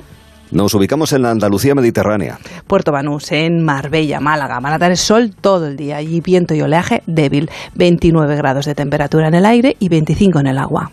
Estamos ahora en la parte atlántica. Pues mira, Cádiz, el municipio de Los Barrios, van a tener también sol todo el día. Viento y oleaje débil, 27 grados de temperatura en el aire y 24 en el agua. Archipiélago Canario. Pues nos podemos ir, por ejemplo, a la isla de Tenerife, a la playa Las Vistas, que está en el municipio de Arona, en la provincia de Santa Cruz. Van a dar el sol todo el día, con viento y oleaje débil, 26 grados de temperatura en el aire y 22 en el agua. Ciudad Autónoma de Ceuta. Playa del Chorrillo. Van a tener sol todo el día con viento y oleaje débil. 27 grados de temperatura en el aire y 25 en el agua. Y Ciudad Autónoma de Melilla. Playa del Hipódromo. Allí también van a tener sol todo el día, viento y oleaje débil. Unos muy agradables 29 grados en el aire y 25 en el agua. Esa es la previsión del tiempo en eh, una selección premium de playas, pero todos los días son premium. Todos los son- días, eh. Todos los días son playas eh, seleccionadas para hacernos una idea de la situación meteorológica para la jornada posterior. Ahora tenemos una noticia musical que nos hace recordar, es verdad, hace unos meses el hombre que pudo haber ganado y no lo hizo, ¿verdad, Alberto? Sí, hoy nos contagiamos del buen rollo que transmite el cantante británico Sam Ryder, eh, representante de Reino Unido en la pasada edición de Eurovisión, y quien logró el segundo puesto en este certamen gracias a su canción Spaceman. ¿La recordamos?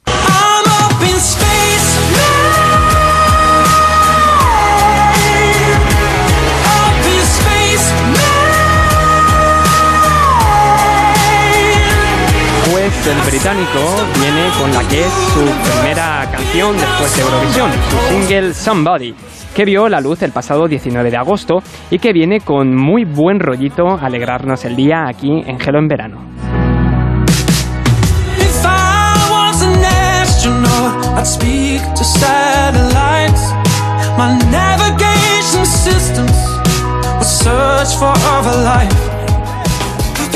Pues ahí está, el amigo Sam Ryder, que pudo haber ganado, que quedó segundo. Recordamos que ganó Ucrania. Es posible que también hubiese ganado Chanel, porque el voto popular a lo mejor no hubiese ido tan orientado. Eh, si no hubiese sido Ucrania la que atrajo tanto voto popular, a lo mejor se hubiese ido, sí, ciertamente a Sam Ryder, pero también a buena parte de, eh, de esos votos se hubiesen ido a Chanel, quién sabe. En fin, es como estar discutiendo sobre qué hubiese pasado si la Armada Invencible ciertamente lo hubiese sido. El sexo de Los Ángeles, claro. Ahí, El sexo, totalmente, ahí es- está, Es un ahí ejemplo está. más del sexo de Los Ángeles. Amiguinos, no, no os vayáis, que no se me ha olvidado la frase. Hay veces que sí se me olvida, pero hoy no. Venga. La frase para mañana, que hay Venga. deberes. Hay deberes, hay tarea para mañana, queridos amigos, porque la frase es muy bonita. Eh, Caterina, por ejemplo, ya que has hablado, este, ¿tú sabes quién es Concha Piquer? Bueno, ¿quién era? sí, ¿quién era? Sí, eh, una cantante de copla.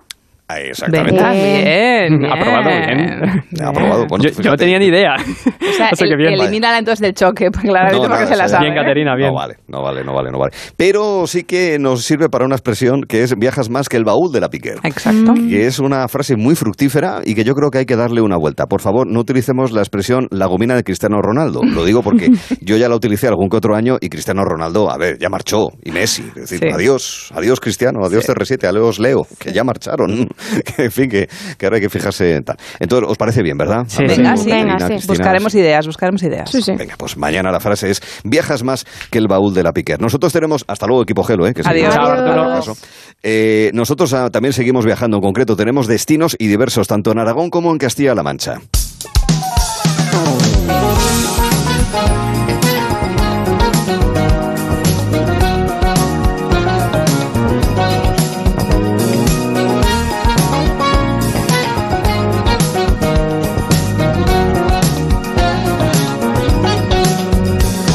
Nuestros destinos generales, es, eh, ambas regiones, ambas comunidades autónomas. Pero luego vamos a centrar el destino en nuestro navegador porque queremos conocer aquellos lugares que merecen protección, que son elementos importantes del patrimonio histórico y artístico de todos. Es lo que hace Hispania Nostra, señalando, trabajando, buscando acciones de micromecenazgo, dando avisos al respecto a administración pública, pero también reconociendo el trabajo de lo que pueden ser inversiones de orden privado, como hemos conocido en experiencias anteriores en este mismo capítulo. Nos encontramos con el delegado de Hispania Nostra en Aragón, que además es uno de los creadores de la organización en nuestro país, es Manuel Gracia. ¿Qué tal, Manuel? Buenas tardes. Bueno, y vamos a por el siguiente, que es Julio Chocano, es el delegado de Hispania Nostra en Castilla-La Mancha. ¿Qué tal, Julio? Buenas tardes. Buenas tardes, ¿cómo estáis? Encantado, Julio, de saludarle. Con usted vamos a viajar a cinco monumentos para que nos lo resalte. Voy a ver si a Manuel le podemos... eh, no, no, no, no, espera un poco. Y si no, pues nada, pues empiezo con usted, Julio. Vamos a ver si podemos hablar con, con Manuel para que eh, nos pueda atender y nos señale y nos explique cuáles son los elementos que él ha seleccionado para nosotros. Recordamos que hablamos básicamente de la lista roja, de la lista verde, es decir, de aquellos elementos que merecen más atención, pero también esos eh, casos de éxito. En su caso, si le parece, Julio, vamos a empezar con la lista roja. Vamos a empezar eh, con elementos que están ubicados en Albacete, Ciudad Real y Guadalajara. En Albacete está la Torre Grande de Almansa. explíquenos en qué situación está, Julio. Pues la verdad es que la situación es penosa. No podemos hablar de una situación que sería lo deseable, ¿no? De que estuviera en vías, por ejemplo, de recuperación, pero no, no lo es así. Está abandonado, eh, se encuentra en una finca agrícola de propiedad privada y pude ir a verla esta Semana Santa porque me desplacé a Almansa porque cuando tengo vacaciones intento conocer nuestros elementos. La región es muy grande, tenemos 80.000 kilómetros cuadrados de región y, están dispersos. Estos bienes lógicamente por las cinco provincias. Y como digo en Semana Santa me desplacé y tuve la grandísima suerte de que cuando estaba entrando a ver la situación de esta torre, no solo torre, sino que tiene también un, un cerco, una muralla, es del siglo XIII, pues salía de ella curiosamente, fijaba, fíjense qué anécdota, la nieta de un señor que trabajó allí, de, Capataz, de Gañán, de, esa finca agrícola. Y entonces luego ya quedé con ella, me pasó fotos antiguas de, este, de esta torre, de, las labores que se hacían en esta finca agrícola, de una ermita que tiene adosada, que curiosamente un altar de esa ermita tiene elementos que seguramente provengan de, de Asia, de quizá de Filipinas, ¿verdad? Porque fue posesión nuestra. O sea, un elemento muy curioso, muy curioso. Mm, la Torre Grande de Almansa. Y muy cerca de la autoridad, por cierto, que si algún día estos propietarios privados decidieran recuperar este, esta torre con todos sus elementos, podría incluso hacerse un acceso a dos autovías, la de Valencia, por ejemplo, está muy cercana, podría hacer un acceso y podría ser visitable con mucha facilidad. Claro, y seguro que tendría muchos visitantes porque además son autovías donde hay un tráfico muy considerable casi en cualquier momento del año, especialmente en estos días también. Luego nos encontramos, y no es la primera vez que se citan, molinos la mayor parte de ellos son hidráulicos como estos que están en el Alto Guadiana, ¿no es así, eh, Julio? Así es, sí, sí, sí. En este caso esto los considero un poco míos porque estos molinos fueron la causa de que yo me hiciese socio de esta gran asociación que es Hispania Nostra. Yo era un historiador que simplemente estaba preocupado por estos molinos que yo estudio, mandé una solicitud para su inclusión en la lista roja, se me aceptó y pero pero en días, ¿eh? en cuestión de días. Y yo me dije, digo, esta asociación tengo que pertenecer. No todas las asociaciones funcionan tan bien. Me hice socio isofacto y desde entonces pues vengo colaborando con ellos y sigue siendo mi tema de estudio. Estoy haciendo el doctorado sobre los molinos hidráulicos de, de nuestro entorno. ¿eh? Muy bien. Y es un elemento importantísimo. El problema es que no, no se han recuperado de ellos. Eh, en la provincia, por ejemplo, vamos a poner el caso de Ciudad Real pudo llegar a haber cerca de 500. ¿eh? El molino fue algo que se extendió mucho a lo largo de los siglos, pero también a lo largo del territorio. Eh, hay molinos hidráulicos en Asia Menor de los siglos segundo y tercero antes de Cristo y llegamos hasta los años 60 y 70 del siglo XX funcionando esos molinos harineros, los que se han ido haciendo después, posteriormente, claro. Tenemos molinos de todas las épocas, eh, romanos, árabes, visigodos, eh, medievales muchísimos, los, las fuentes atestiguan una, una, profusión de molinos en todas las zonas de España, incluso en algunos sitios como Galicia llega a haber hasta 67 molinos en pocos kilómetros cuadrados, y aquí en nuestra provincia pues también tenemos una, una concentración, alta concentración, y en este caso, cercano a la capital, ninguno de ellos está restaurado, desgraciadamente. Hay muy pocas excepciones. Los parques nacionales han hecho, han hecho su favor en este sentido, porque los dos parques nacionales que hay en Ciudad Real, que son Tablares de Miel y Cabañeros, contienen cada uno de ellos un molino hidráulico restaurado. Eh, el Ministerio, en su caso, de Medio Ambiente, la Confederación Hidrográfica, eh, tuvieron a bien restaurar esos dos molinos y pueden visitarse. Son dos ah. espléndidos museos del molino hidráulico. En La Mancha no solamente hay quijotescos molinos de viento, sino también los hay hidráulicos. Y esta tercera parada inicial de, las cinco, de los cinco elementos seleccionados eh, por usted, Julio, está en Guadalajara, son las Salinas de Imón. ¿Qué ocurre aquí? Exacto. Pues, mm, cuando yo hablé con mis compañeros delegados, que somos tres en Castilla-La Mancha, eh, pues Pilar, eh, mi compañera de Sigüenza, la cronista oficial de Sigüenza, me sugirió que este, estas salinas podrían ser tratadas en el programa de hoy porque es que son muy importantes, son muy antiguas y ya son citadas eh, referencias del siglo X y luego Carlos III las rehabilitó, las potenció y podrían entrar en esa declaración que se ha hecho para que Sigüenza esa propuesta de declaración de patrimonio de la humanidad de Sigüenza, estas salinas podían acompañar perfectamente a lo que es la- el entorno de la ciudad de Sigüenza, que ya de por sí ya tiene muchos elementos muy importantes, como la catedral, el castillo que es ahora parador y, el casco urbano. Entonces, por eso fue lo de incluirlas también las salinas. Las salinas de Mon, muy que bien, también fueron muy importantes en su época. Y contienen claro, también muchos elementos. Sí, sí, para destacar los tres primeros elementos, en este caso de lista roja en eh, Castilla-La Mancha. Voy a saludar a Manuel Gracia, que es el delegado en Aragón, y ya recuerdo que es uno de los creadores de la organización eh, como tal. ¿Qué tal, Manuel? Muy buenas tardes.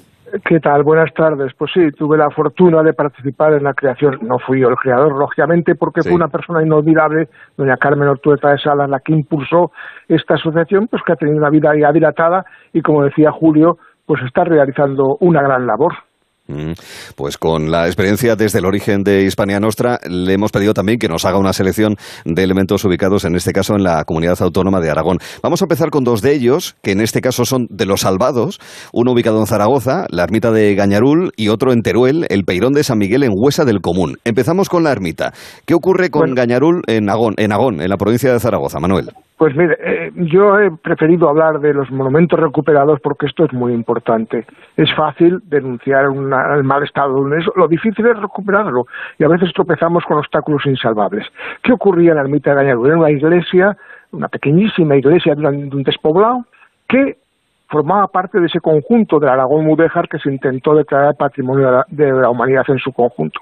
Pero la ermita era de propiedad privada, estaba en una finca, los propietarios ni tienen recursos, son simples agricultores, ni por supuesto recibían ayuda de ninguna clase y la ermita estaba prácticamente a punto de desaparecer. Fue la inclusión en la lista, por supuesto, uno de los elementos, junto con la creación de una asociación local específica para salvarla, los que hicieron el milagro, primero, de que los propietarios donasen la ermita al ayuntamiento de Agón, al que pertenece ahora ese despoblado.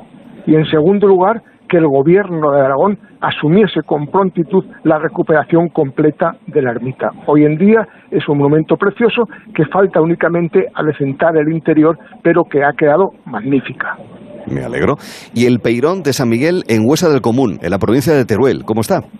Pues este es otro asunto interesante. Como todos nuestros oyentes saben, los peirones, las cruces de término, los pilares votivos, que tienen diferentes nombres en las distintas comunidades, están protegidos genéricamente por nuestra ley de patrimonio.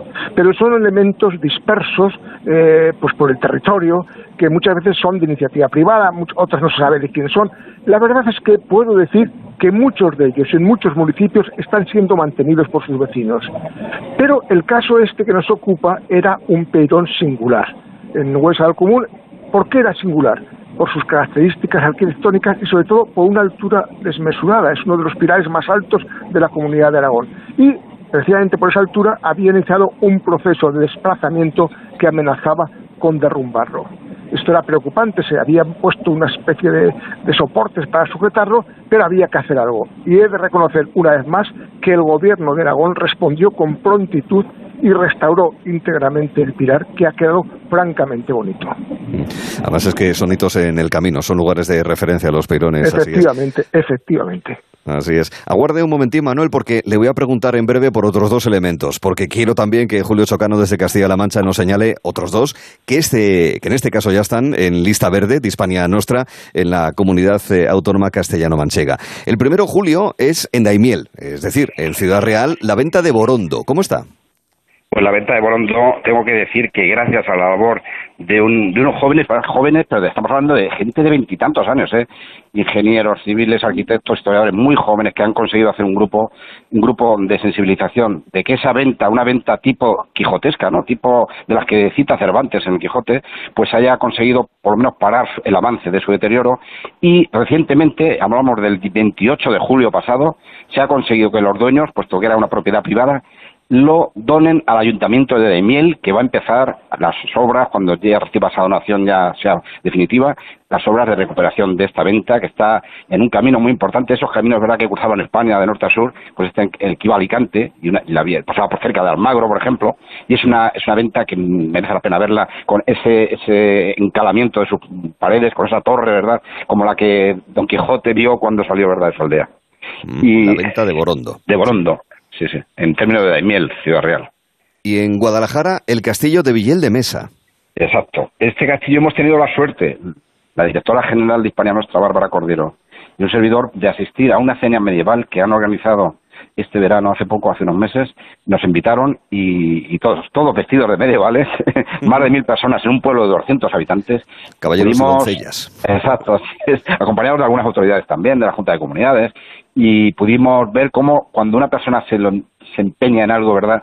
Y, consigue atraer tras de sí a una asociación, cómo puede llegar a, conseguir que un pueblo que necesita, como estos pueblos que estamos hablando de esa, esa expresión tan usada, ¿verdad?, de España vaciada, un pueblo de 200 habitantes olvidado en el, valle del río Mesa, pues puede llegar a recuperar un castillo, castillo también con unos orígenes que se remontan a, a una alquería que, que habría los, ocho, los siglos 8 y 9 y que luego fue eh, un castillo que seguramente con las, por las trazas eh, sería de origen musulmán y luego ya posiblemente también de las guerras entre Aragón y Castilla, pues se está recuperando. Lo hemos sacado, lo hemos puesto en la vista verde, no porque esté totalmente ya rehabilitado, y, sino porque se ha hecho tal esfuerzo que se merece ese castillo que pues se ha puesto en la vista verde y los, las personas que lo están potenciando merecen que les demos ese apoyo desde España Nuestra. Pues sí, señor. La verdad es que lo estoy viendo ahora mismo en fotografía y la verdad es que ha quedado muy chulo. Además, estoy viendo fotografías de gente que lo visita con mascarilla, con lo cual son, eh, son relativamente recientes. es, La venta de. Borondo en Daimiel, el castillo de Villel de Mesa en la provincia de Guadalajara. Manuel Gracia, que sigue en Aragón con nosotros, va a destacarnos también otros dos que están también en lista verde. Primero, en Huesca, la cartuja de nuestra de nuestro señor, o nuestra, señora, Señora- entiendo, de las señora de las Fuentes. De Nuestra De Señora de las Fuentes de Sariñena, ¿verdad? Exactamente. Y este es un ejemplo paradigmático de la tragedia que supuso para España la desamortización. Una cartuja Lo hemos espléndida. mencionado más de una ocasión. Madoz y Mendizábal habría que hacerles un juicio histórico. Bueno, eh, eh, y a los del concilio y a mucha gente ha habido sí, varias, sí, sí. tragedias, varias tragedias sucesivas. Pero en este caso era un edificio magnífico que, por supuesto, iglesia- eh, eh, destacaba su iglesia y hay en él un, un programa pictórico, eh, iconográfico, eh, realizado nada menos que por uno de los hermanos eh, Valleu, el cartujo zaragozano Fray Manuel Valleu, que pintó. Este monumento se encontraba prácticamente en estado muy precario, abandonado desde hacía siglos, eh, bueno, siglos, desde el siglo XIX, ¿no? Y se encontraba en grave riesgo de subsistencia. Y ha sido la llamada atención nuestra y de otras entidades la que ha hecho posible, en primer lugar, la adquisición por parte de la Diputación Provincial de Huesca, que está realizando una labor formidable y concretamente en este mes de agosto se ha abierto al público ya terminada la restauración de ese conjunto que señalaba anteriormente, que es el de su iglesia y que va a seguir. Es un monumento que yo considero que ha merecido esfuerzo, que va a ser algo sumamente interesante y que, como digo, ya puede ser visitado. Muy bien. Y por último, la Asunción, la iglesia de la Asunción de Monreal, en Ariza, en Zaragoza. Bueno, en este caso es también interesante por otro motivo, en concreto por la- el tesón y el esfuerzo realizado por su alcaldesa para que pudiese ser salvada. Eh, forma un conjunto, ¿sí? Sí, sí, le escuchamos, Manuel. Bueno, hemos tenido ahí otro problemilla de comunicación. Manuel, ¿está ahí? ¿Nos escucha?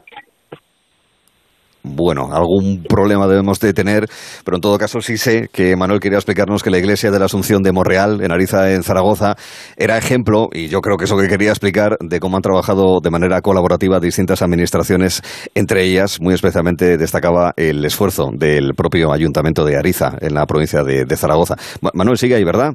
Es que se ha habido una interrupción.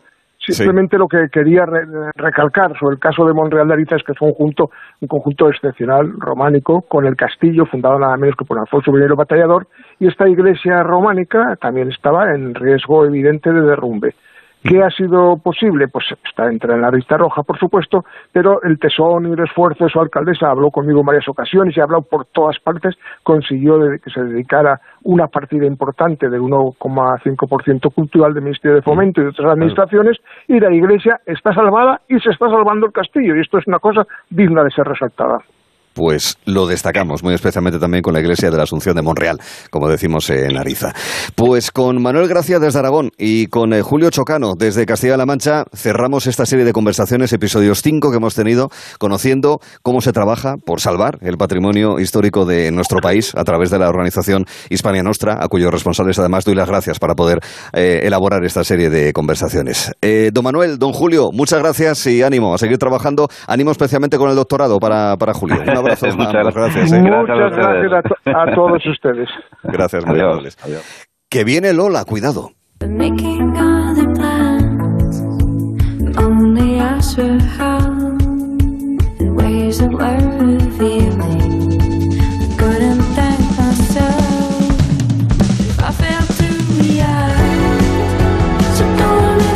Te acompañamos esta tarde con Gelo en verano. De 3 a 7 en Onda Cero. Una tarde tranquila, una playa tranquila. Este verano mereces pasar unas vacaciones tranquilas. Porque con la alarma de Movistar Prosegur te avisan si pasa algo en casa en menos de 29 segundos. Y si fuese necesario, llaman por ti a la policía. Disfruta del verano por 14,90 euros al mes durante tres meses, contratándola hasta el 7 de septiembre. Infórmate en tiendas Movistar o en el 900-200-730. Aparcar en la puerta, vayas donde vayas, es fácil. Pagar menos por el seguro de tu moto es muy fácil.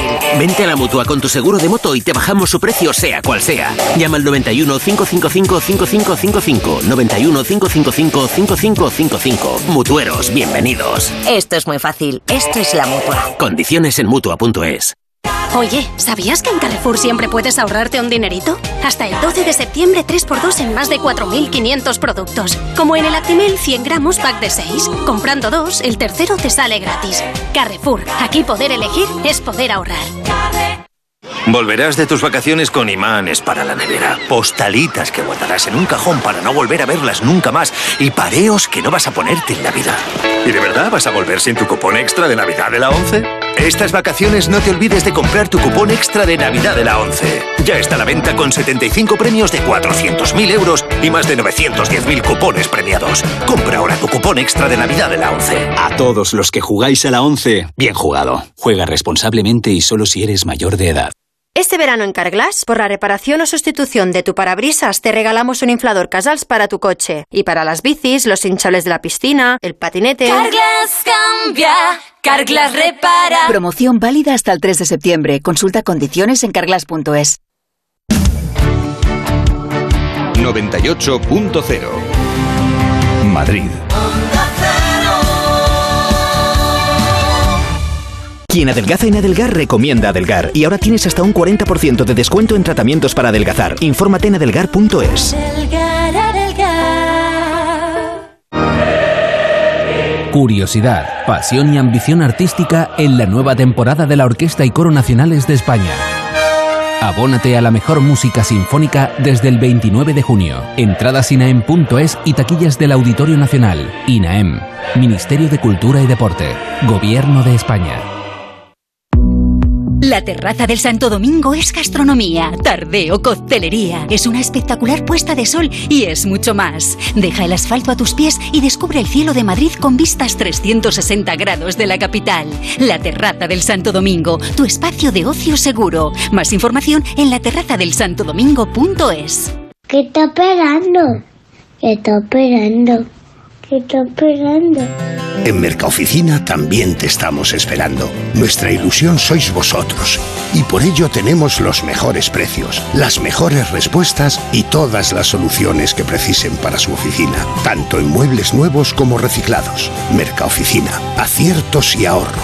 www.mercaoficina.es Hostelero, somos Organic, la única ganadería ecológica española de Wagyu y Angus, la mejor carne del mundo. Sírvela a tus clientes, alucinarán, volverán y tu caja crecerá.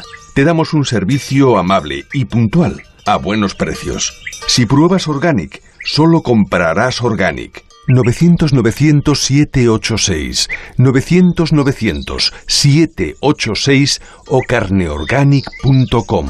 La mejor carne del mundo, Organic.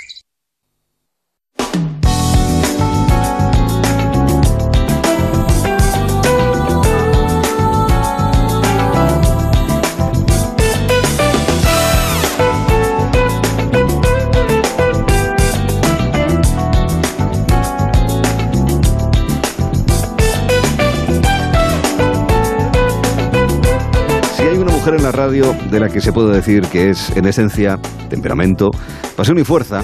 Esa es sin duda la voz que van a escuchar a continuación. Hoy es su último día en la radio, porque la semana que viene ya estará aquí el equipo titular de Julia en la Onda con Julio Otero al mando. Empieza este verano el último capítulo de Lola de Tinder. Buenas tardes, mira, eres divino, Arturo, hijo. Gracias de verdad a los oyentes que han estado siguiendo este verano que me quieren tantísimo, que han dejado sus entrañas en el WhatsApp del programa. Eh, gracias también a los jefes de Onda Cero, que alguno tiene Tinder, me han dicho. Y bueno, si me queréis, por favor, buscarme un huequito por la mañana con el alcina, pero en invierno, que es que cuando hace más falta. Porque mira, los rusos nos van a cortar el gas y para comernos algo caliente, Arturo, vamos a tener que morder un cable, ¿me comprende? Ya, ya, ya. Oye, la, la verdad es que estos ratitos, en cualquier caso, de estos jueves, nos han dado mucha vidilla. Y además nos ha descubierto que la copla española, es verdad, es que es casi un manual de sexo. Te has quedado muy antiguo, Arturo, hijo. Ahora se dice hacer el delicioso. Ahí va. Como un pionono de vitrina. ¿eh? Que la gente necesita un poquito de alegría, olvidarse de los problemas y para eso estamos aquí. Exactamente. Les recordamos que tenemos un teléfono en el que pueden dejar sus consultas para Lola de Tinder en manera de nota de audio, el 639-123-454. La recibimos. A ver, a ver qué cositas nos traen los oyentes que, que hay que aprovechar porque es el último día, hay que darlo todo, ¿eh? A por ello directamente entonces. Primera nota, anónima, siempre escuchamos a fulanita. Yo en eso del amor una noche salí y estaba bailando con una chica y me dijo, ¿qué? ¿Lo estás pasando bien? Bienísimo. Dice, si quieres tener un final feliz, con 50 euros Buah. arreglamos todo. Oh, vaya final feliz. Bueno, ay, ay, ay. Siguiente pregunta, por favor. Eh, no, no vas a contestar a fulanito, Lola. Pero por favor, esto es una poca vergüenza. Este Mira señor está, es que está confundiendo la velocidad con el tocino. Dice, una noche salí. ¿A dónde saliste? A un bar de lucecita. Ay, las venga, por lucecitas. favor. Siguiente pregunta, venga, que este programa es muy serio, vamos. Y, y- y ni siquiera le vas a cantar algo. Pues sí, mira. Ay, no te da pena que llore Dolores, no te da pena de mí. Ay, dame limosna de amores, dámela tú, mi Dolores, porque me voy a morir. Qué joven tenía la voz yo ahí. Bueno, siguiente llamada, por favor. Este- esto vamos a hacer que no ha pasado ni que Es no hemos correcto. oído. No nos ha por gustado. favor. Esperemos que el siguiente mensaje que nos han dejado en el, en el teléfono haga bastante más gracia y vaya de verdad. Venga. Hola, pues yo desde que salió el documental en Netflix del timador de Tinder, la verdad es que estoy muy preocupada por poderme encontrar alguna persona así en Internet. Y bueno, pues mm, mi consulta es que si podríais darme tips para saber cómo reconocer este tipo de, de personajes y a evitarles mejor para poder encontrar a mi verdadero amor. A ver, para los oyentes Pues sí. que no hayan visto el documental, El timador de Tinder está basado en una historia real de un hombre que estafó mucho dinero a tres mujeres con el mismo sistema. Eh, se hacía pasar por millonario, al principio les invitaba a todo, les hacía regalos carísimos y luego se inventaba una historia sobre unos supuestos enemigos que querían acabar con él y ahí empezaba a sacarle la pasta a las chicas.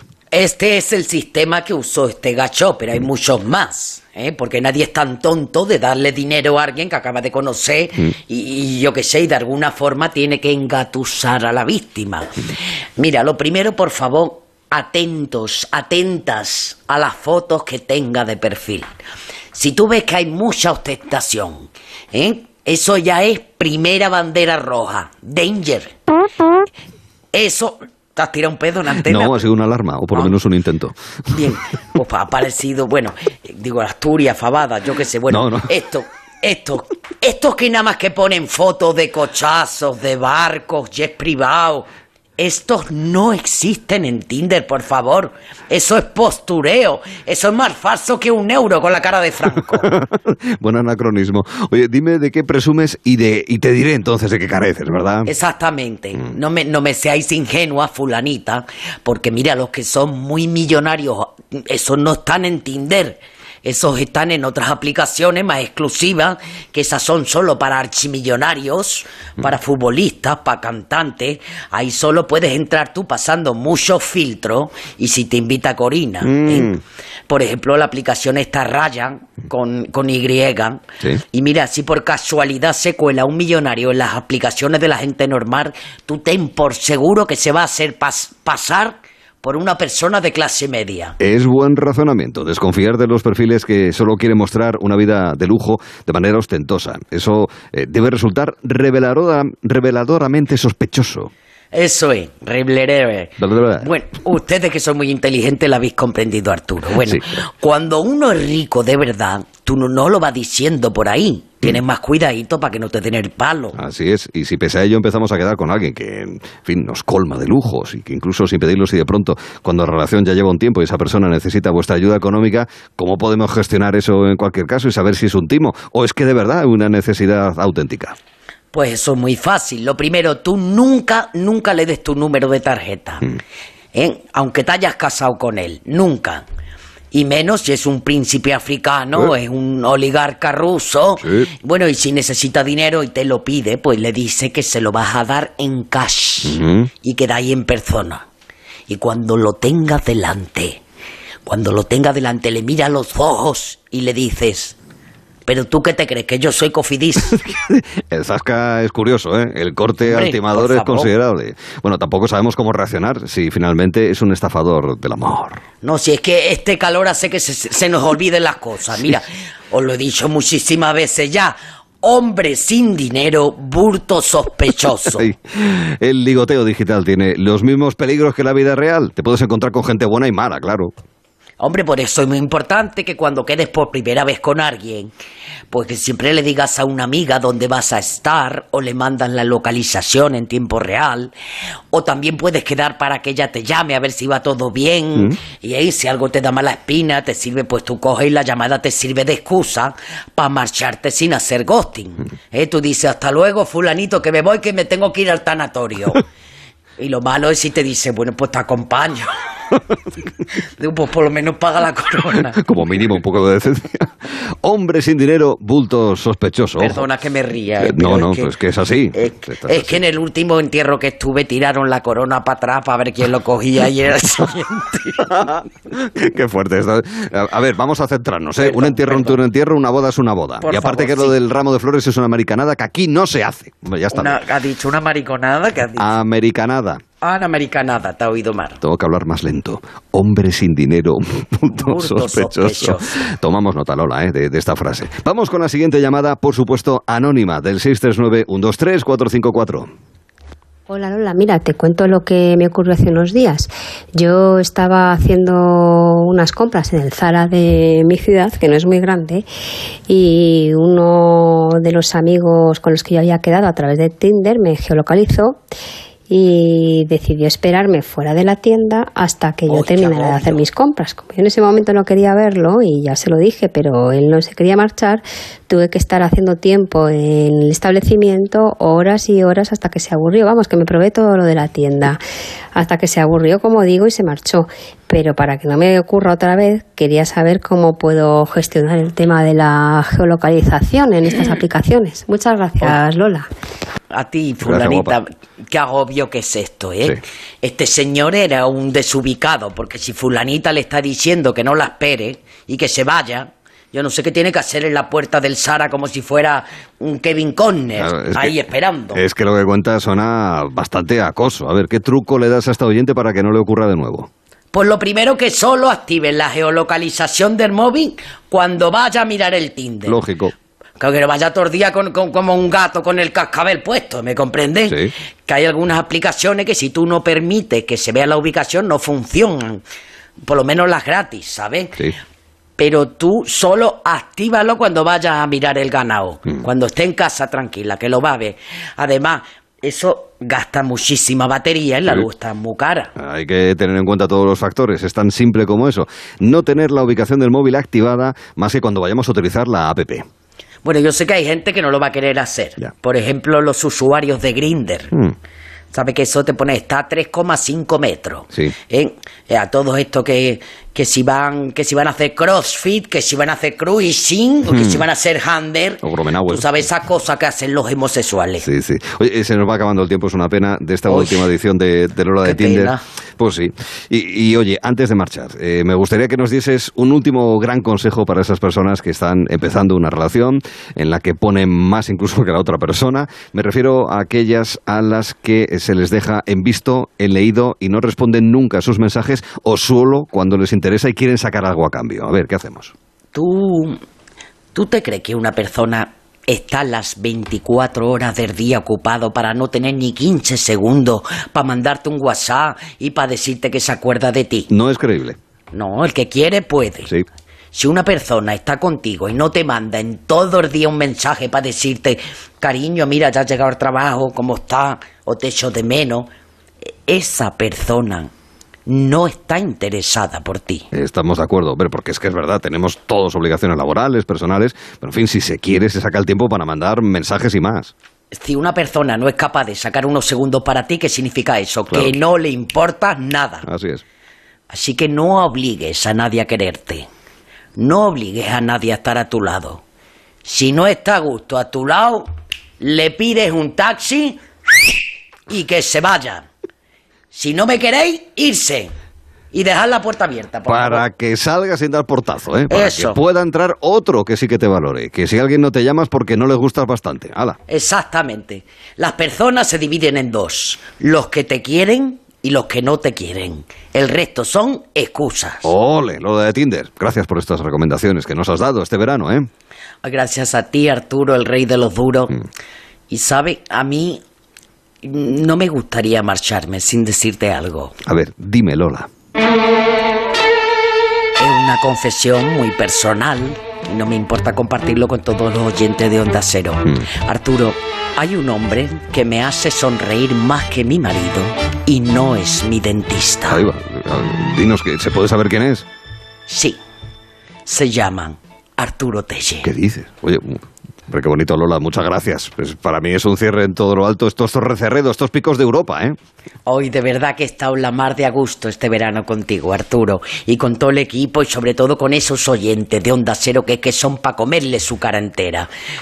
Ya sabéis, sed felices y disfrutad de la vida. Nos quedamos con eso. Lola, muchísimas gracias. Adiós, bonito. Que la hacemos extensivo y con todo el cariño a Mónica Chaparro, siempre sentada, siempre atenta estos jueves en la voz de Lola de Tinder. Mónica, guapa. Ha sido todo un placer, Arturo. Y de verdad que lo de hacer radio en agosto es un privilegio que no todo el mundo se puede permitir.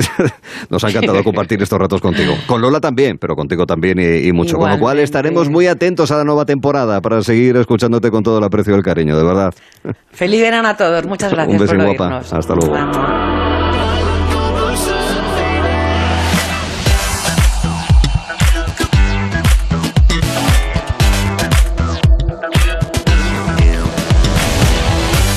Inspirados por Lola de Tinder, vamos a comentar, vamos a compilar, vamos a resumir algunos de los títulos de eh, un cine vinculado al flamenco. De una manera o de otra, el flamenco como estilo artístico que en buena parte de España es eh, completamente mayoritario y que tiene una impronta en toda la nación y que además mm, es una marca del el conjunto de nuestro país, fuera de nuestras fronteras, de, bueno, de una manera o de otra tiene su presencia, ¿no? En la música, las bandas sonoras, el toque siempre de guitarra española, en los decorados, en ciertas actitudes, en las interpretaciones de algunos de los actores. Pero también hay títulos donde tiene una mayor relevancia. Vamos a hacer un recorrido, como siempre, no exhaustivo, por algunos de esos títulos. Es el caso de la versión cinematográfica del año 1981 de la lorquiana Bodas de Sangre. Mi niño se duerme, mi niño se calla. Protagonizada por Antonio Gades, Cristina Hoyos y Pepa Flores. de acero, su colcha de Holanda. Vamos a retrotraernos hasta 1963, donde ahí nos encontramos también con Antonio Gades, pero también con Carmen Amaya. Son los Tarantos.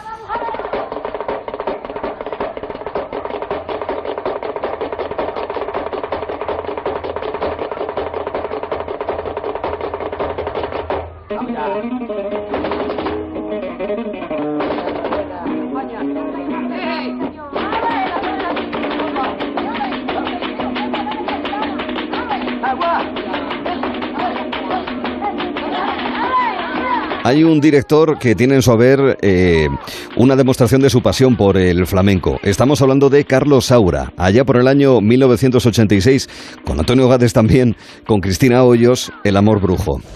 Candela. Hola, Carmelo. ¿Qué tal te sienta la libertad? No me he acostumbrado todavía. Quiero hacer tantas cosas y al final no hago nada. ¿Cuándo puedo verte? ¿No me estás viendo ahora? No paro de pensar en ti. ¿Por qué en mí? Tú sabes por qué. En 1983 Carlos Saura también dirigió Carmen y posteriormente con Raigambre y con eh, una visión más de documental flamenco.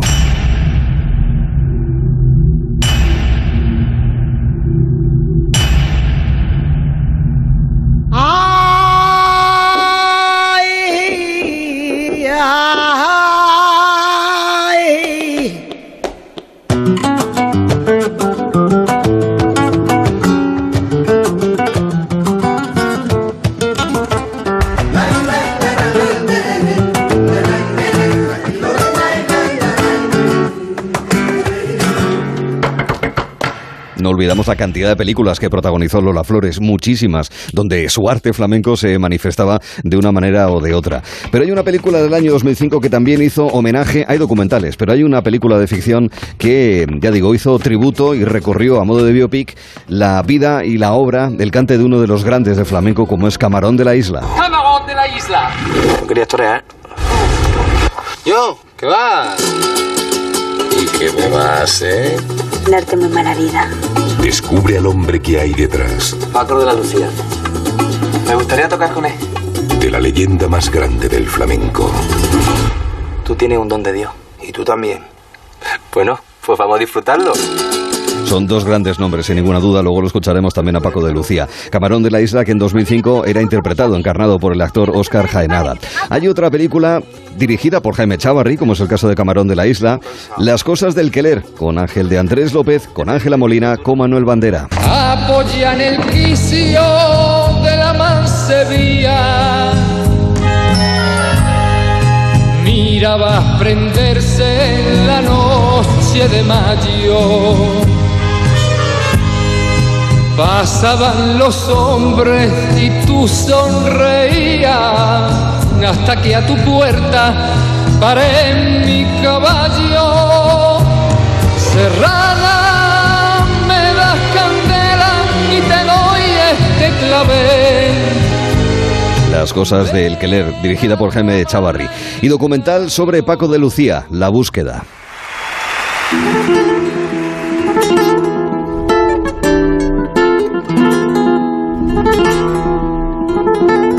Nunca planifico, improviso.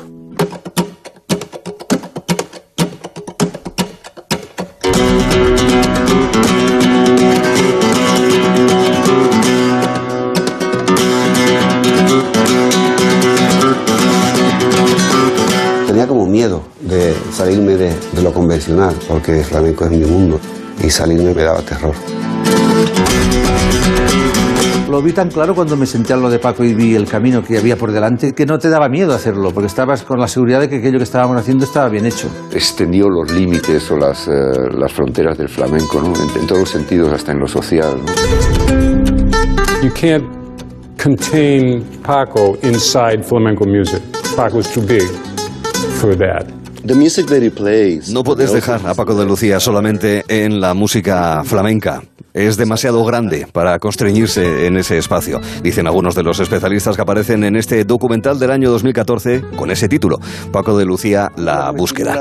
Eh, ya digo, es un reportaje de cine y flamenco no exhaustivo porque hay muchísimo más, es evidente, pero al final hay que seleccionar. Y ha seleccionado una serie de tendencias de sexualidad en Jadot, Elisa Beni, que es como para escucharlo, con lo cual les invitamos a que en los próximos minutos se queden en esta misma sintonía, la de Onda Cero en Gelo, una vez que hayamos actualizado la información de la tarde. Agencia negociadora les ha cambiado la vida. Os merecéis un, un monumento. Me habéis ayudado muchísimo y me habéis despejado mucho el futuro y donde todo el mundo te da con la puerta en las narices, vosotros lo habéis conseguido. Estoy muy contenta. No lo dudes. Si tienes casa en propiedad y quieres pagar un 80% menos cada mes por tus préstamos, llama gratis al 900-900-880. 900-900-880. Llama ahora. Te cambiará la vida. ¿Fin de semana memorable? Toma Energisil Vigor. Energisil con maca y ginseng ayuda a mantener buenas relaciones sexuales. Y ahora también Energisil Instant de Pharma OTC. Con BP te mereces más, sin más. Ahora puedes ganar uno de los mil repostajes de 40 euros que BP sortea cada día. Y si no te toca, ahorras igual. Hasta 40 céntimos por litro con mi BP. Válido en Península y Baleares. Incluye bonificación del gobierno. Condiciones en temerecesmasconbp.com. ¿Preparados para una vuelta al cole más fácil? En el corte inglés hasta el 30 de septiembre tendrás 4x3 en las mejores marcas de escritura. Y además 10% de regalo en la vuelta al cole para próximas compras de alimentación, moda, papelería. Haz que la vuelta al cole sea una cosa de niños. Consulta condiciones. En tienda web y app de El corte inglés.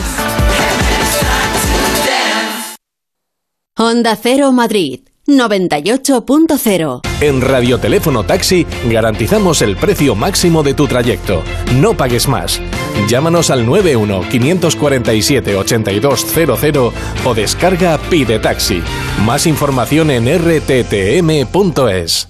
¿Estás perdiendo pelo y ves que va más? No te preocupes. En Insparia, el grupo capilar líder de Cristiano Ronaldo, te ayudamos a recuperar tu pelo de forma definitiva gracias al trasplante capilar. No esperes a que sea tarde y pide tu diagnóstico totalmente gratuito. Llama ya al 900-696-020 o entra en insparia.es y pide tu consulta gratuita. Bricolaje Moraleja, la mayor exposición de puertas en Madrid que jamás hayas visto. Tenemos los mejores precios porque somos fabricantes. Calle Galileo Galilei 14 de Getafe, bricomoraleja.com. Quien adelgaza en Adelgar recomienda Adelgar y ahora tienes hasta un 40% de descuento en tratamientos para adelgazar. Infórmate en adelgar.es. ¿Qué está esperando? ¿Qué está esperando? ¿Qué está esperando? En Mercaoficina también te estamos esperando. Nuestra ilusión sois vosotros. Y por ello tenemos los mejores precios, las mejores respuestas y todas las soluciones que precisen para su oficina, tanto en muebles nuevos como reciclados. Mercaoficina, aciertos y ahorro. www.mercaoficina.es Hostelero, somos Organic, la única ganadería ecológica española de Wagyu y Angus, la mejor carne del mundo. Sírvela a tus clientes, alucinarán, volverán y tu caja crecerá. Te damos un servicio amable y puntual, a buenos precios. Si pruebas Organic, solo comprarás Organic. 900-900-786, 900-900-786 o carneorganic.com. La mejor carne del mundo, Organic. Onda Cero, Madrid.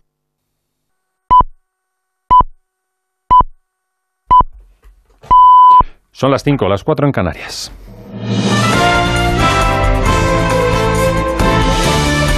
Noticias en Onda Cero. Muy buenas tardes. Continúa a esta hora el pleno extraordinario que habría debatido ya el decreto de medidas de ahorro energético finalmente saldrá adelante, como también con los votos del Partido Popular y la abstención de sus socios de legislatura, los socios del Gobierno, el decreto ley que reforma el régimen especial de trabajadores autónomos, un nuevo sistema de cotización según ingresos reales. También se vota esta tarde otra ley, la de ciencia e innovación, que se debate en este momento y que tiene una enmienda presentada por el Partido Popular que podría echar por tierra los contratos de investigadores que trabajen en proyectos financiados con fondos europeos y que lo harían de manera temporal y no indefinida de salir adelante. Diana Rodríguez. Sí, a la espera de la votación de esta tarde, la incógnita sigue siendo esa enmienda del Partido Popular que podría cambiar el modelo de contratación de los investigadores españoles. Hasta ahora la valoración del Gobierno es positiva, teniendo en cuenta que acaban de acordar con Esquerra Republicana mantener el texto tal y como salió del Congreso. A cambio, el Ejecutivo se ha comprometido a reforzar las condiciones de financiación y laborales de los centros públicos de I de Masí. Y mientras el Partido Popular dice que ha puesto sobre la mesa el encargo de las universidades y las sociedades científicas, el PSOE lamenta su política de recortes. Pedro Navarro, Partido Popular, y Sandra Guaita, PSOE. No ha sido el Partido Popular, han sido las 76 universidades españolas las que nos han pedido que lo hiciéramos. Han sido los 57 centros punteros de investigación del país los que nos han pedido que lo hiciéramos. Nosotros incrementamos presupuesto en ciencia, ustedes intentan recortarlo. Nosotros aprobamos nuevos derechos, ustedes intentan recortarlos. Nosotros dignificamos la carrera científica, ustedes intentan recortarlos. Son omnipresentes en recortes. Pendientes, por lo tanto, de esa enmienda que suprime otra que proponía limitar la contratación temporal de investigadores a aquellos contratos asociados al plan de recuperación, transformación y resiliencia y solo por el tiempo necesario para la ejecución de esos proyectos, además de los contratos ligados a los fondos europeos. Por cierto, que en esos eh, pasillos de la Cámara Baja, la ministra de Trabajo, Yolanda Díaz, anunciaba que el Gobierno subirá el salario mínimo interprofesional por encima del 60%, se acerca a lo defendido por los sindicatos, alejándose de las expectativas de la patronal, de la COE y de los empresarios ya fuera del Congreso.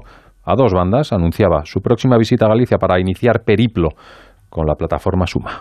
Estoy muy ilusionada. Arrancamos el día 1 de septiembre, arrancamos en Galicia, que es mi tierra. Queremos de alguna manera escuchar a todos los colectivos y a toda la sociedad civil que está involucrada en la Galicia rural, en definitiva en la España eh, rural. Voy a escuchar una parte de nuestro país que es muy importante. Eh, vivir en el rural y saber ¿no? que de carencia de servicios fundamentales es lo que pasa en una parte fundamental de nuestro país. Se cumplen 183 días en Ucrania 183 días de invasión rusa y la noticia sería esta hora la denuncia de una parada en la planta nuclear de Zaporilla. La información es confusa. Vamos a ver qué se sabe, cuál es la última hora, Estiva Zurcelay. Según ha informado Energoatom, la empresa nuclear ucraniana, los dos últimos reactores se han desconectado después de que un incendio en una planta de carbón cercana a Zaporilla haya dañado las líneas eléctricas. Es la primera vez en la historia que se interrumpe totalmente la conexión de la planta a la red eléctrica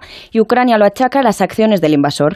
La empresa ha afirmado que los sistemas de seguridad de la central funcionaban con normalidad y que se estaba trabajando en la reconexión de uno de los bloques del reactor a la red. Esta interrupción se produce justo hoy, cuando el jefe del Organismo Internacional de Energía Atómica ha confirmado que habrá una inspección en Zaporilla en los próximos días y que tanto Kiev como Moscú lo habían aceptado. Delegaciones de Estados Unidos y la Unión Europea ya se encuentran en Kosovo para iniciar conversaciones encaminadas a resolver las relaciones con sus vecinos de Serbia. El próximo 1 de septiembre Kosovo exigirá a los residentes serbios del país que sustituyan su documentación personal y la de sus vehículos por una identificación kosovar. Ese fue el desencadenante de la beligerancia entre ambos países que ahora se trata de limar. Corresponsal en Bruselas, María Zornoza. Sí, representantes de Estados Unidos y de la Unión Europea se reúnen estos días con los líderes de Serbia y de Kosovo en un esfuerzo final para frenar un choque directo en la bautizada como Guerra de las Matrículas. La Unión Europea y la OTAN llevan semanas apelando a la calma y a la contención, pero los intentos diplomáticos hacia una tregua no han llegado de momento a buen puerto. Bruselas insiste en que los países balcánicos necesitan normalizar sus relaciones si algún día quieren formar parte de la Unión Europea. Por cierto, hoy mismo Kosovo ha afirmado que solo solicitará su ingreso en el club comunitario este mismo año. Cinco Estados miembros, entre ellos España, no lo reconocen como un país soberano. Pues vamos con el deporte en marcha, la sexta etapa de la Vuelta Ciclista a España y como siempre a esta hora a punto de acabar. Y conectamos con Javier Barbero. Buenas tardes, Javier. Buenas tardes, saludos desde Pico Jano. Extraordinario el espectáculo que estamos viendo entre los favoritos en el momento culminante de la jornada. A falta tan solo de tres kilómetros y medio para la llegada. Atención por el ataque de Renko Bonepo. Él ha puesto patas arriba a la carrera. Ha hecho el belga la selección definitiva entre los favoritos. Con él tan solo se llama Rick Más, el balear, que ha sido el único capaz de aguantar el ritmo de Renko y Benepo. El se ha quedado el mismísimo Roglic. Con el resto de favoritos estarían perdiendo ahora mismo más de 20 segundos. Extraordinario el joven Juan Ayuso, que también ha dejado atrás a Roglic, se ha marchado a por más y el él es cabeza de carrera. El australiano Jay Vine, estamos a falta de 3 kilómetros para la línea de llegada aquí en Picojano, bajo la niebla y una intensa lluvia. Muchas gracias, Javier. Pues eh, la información vuelve a las 6, las 5 en Canarias. Siguen ahora mismo Gelo en verano con Arturo Tellez el programa preferido de nuestros mejores amigos, como el perro y el gato. Para cobayas, hámsters y conejos, porque estas mascotas no sintetizan la vitamina debido a una deficiencia natural de una. Si los centros que tienen que encargarse del tema no tienen capacidad, pues quien proceda tendrá que abrir más centros para que se pueda acudir a ellos con estos animales. Como el perro y el gato, con Carlos Rodríguez. Sábados a las 3 de la tarde, domingos a las 2 y media y siempre que quieras en la app y en la web de Onda Cero. Patrocinado por Menforsan, los especialistas en cuidados, higiene y cosmética natural para las mascotas. Te mereces esta radio. Onda Cero, tu radio. Entonces, ¿con la alarma nos podemos quedar tranquilos aunque solo vengamos de vacaciones? Eso es, aunque sea una segunda vivienda. Si se detecta cualquier cosa, nosotros recibimos las señales y las imágenes. Y sobre todo, la policía también podría comprobarlas, incluso desalojar la casa. Y con la app puedes ver tu casa cuando quieras. Y si es necesario, viene un vigilante a ver si está todo bien. Este verano, protege tu hogar frente a robos y ocupaciones con la alarma de Securitas Direct. Llama ahora al 900-272-272. La radio es única para cada persona, también para ti. Te acompaña las 24 horas del día con noticias, debates y tertulias, con anécdotas e historias que conectan contigo. Más de 23 millones de personas escuchan cada día la radio en el atasco, mientras preparan la cena, en el gimnasio, en el trabajo, porque se adapta a tu estilo de vida. Te cuenta lo que pasa en tu ciudad, en tu barrio, en tu país, con rigor y cercanía. ¿No crees que es el momento de escuchar lo que pasa? El valor de la radio.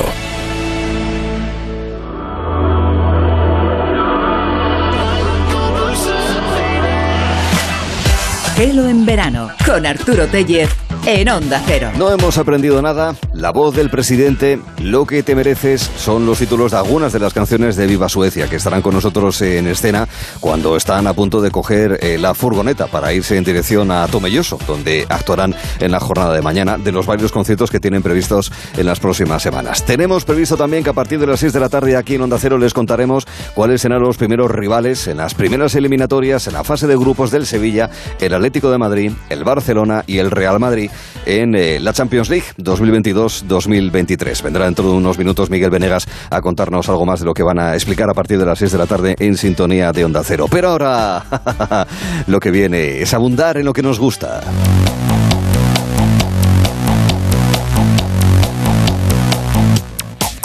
Porque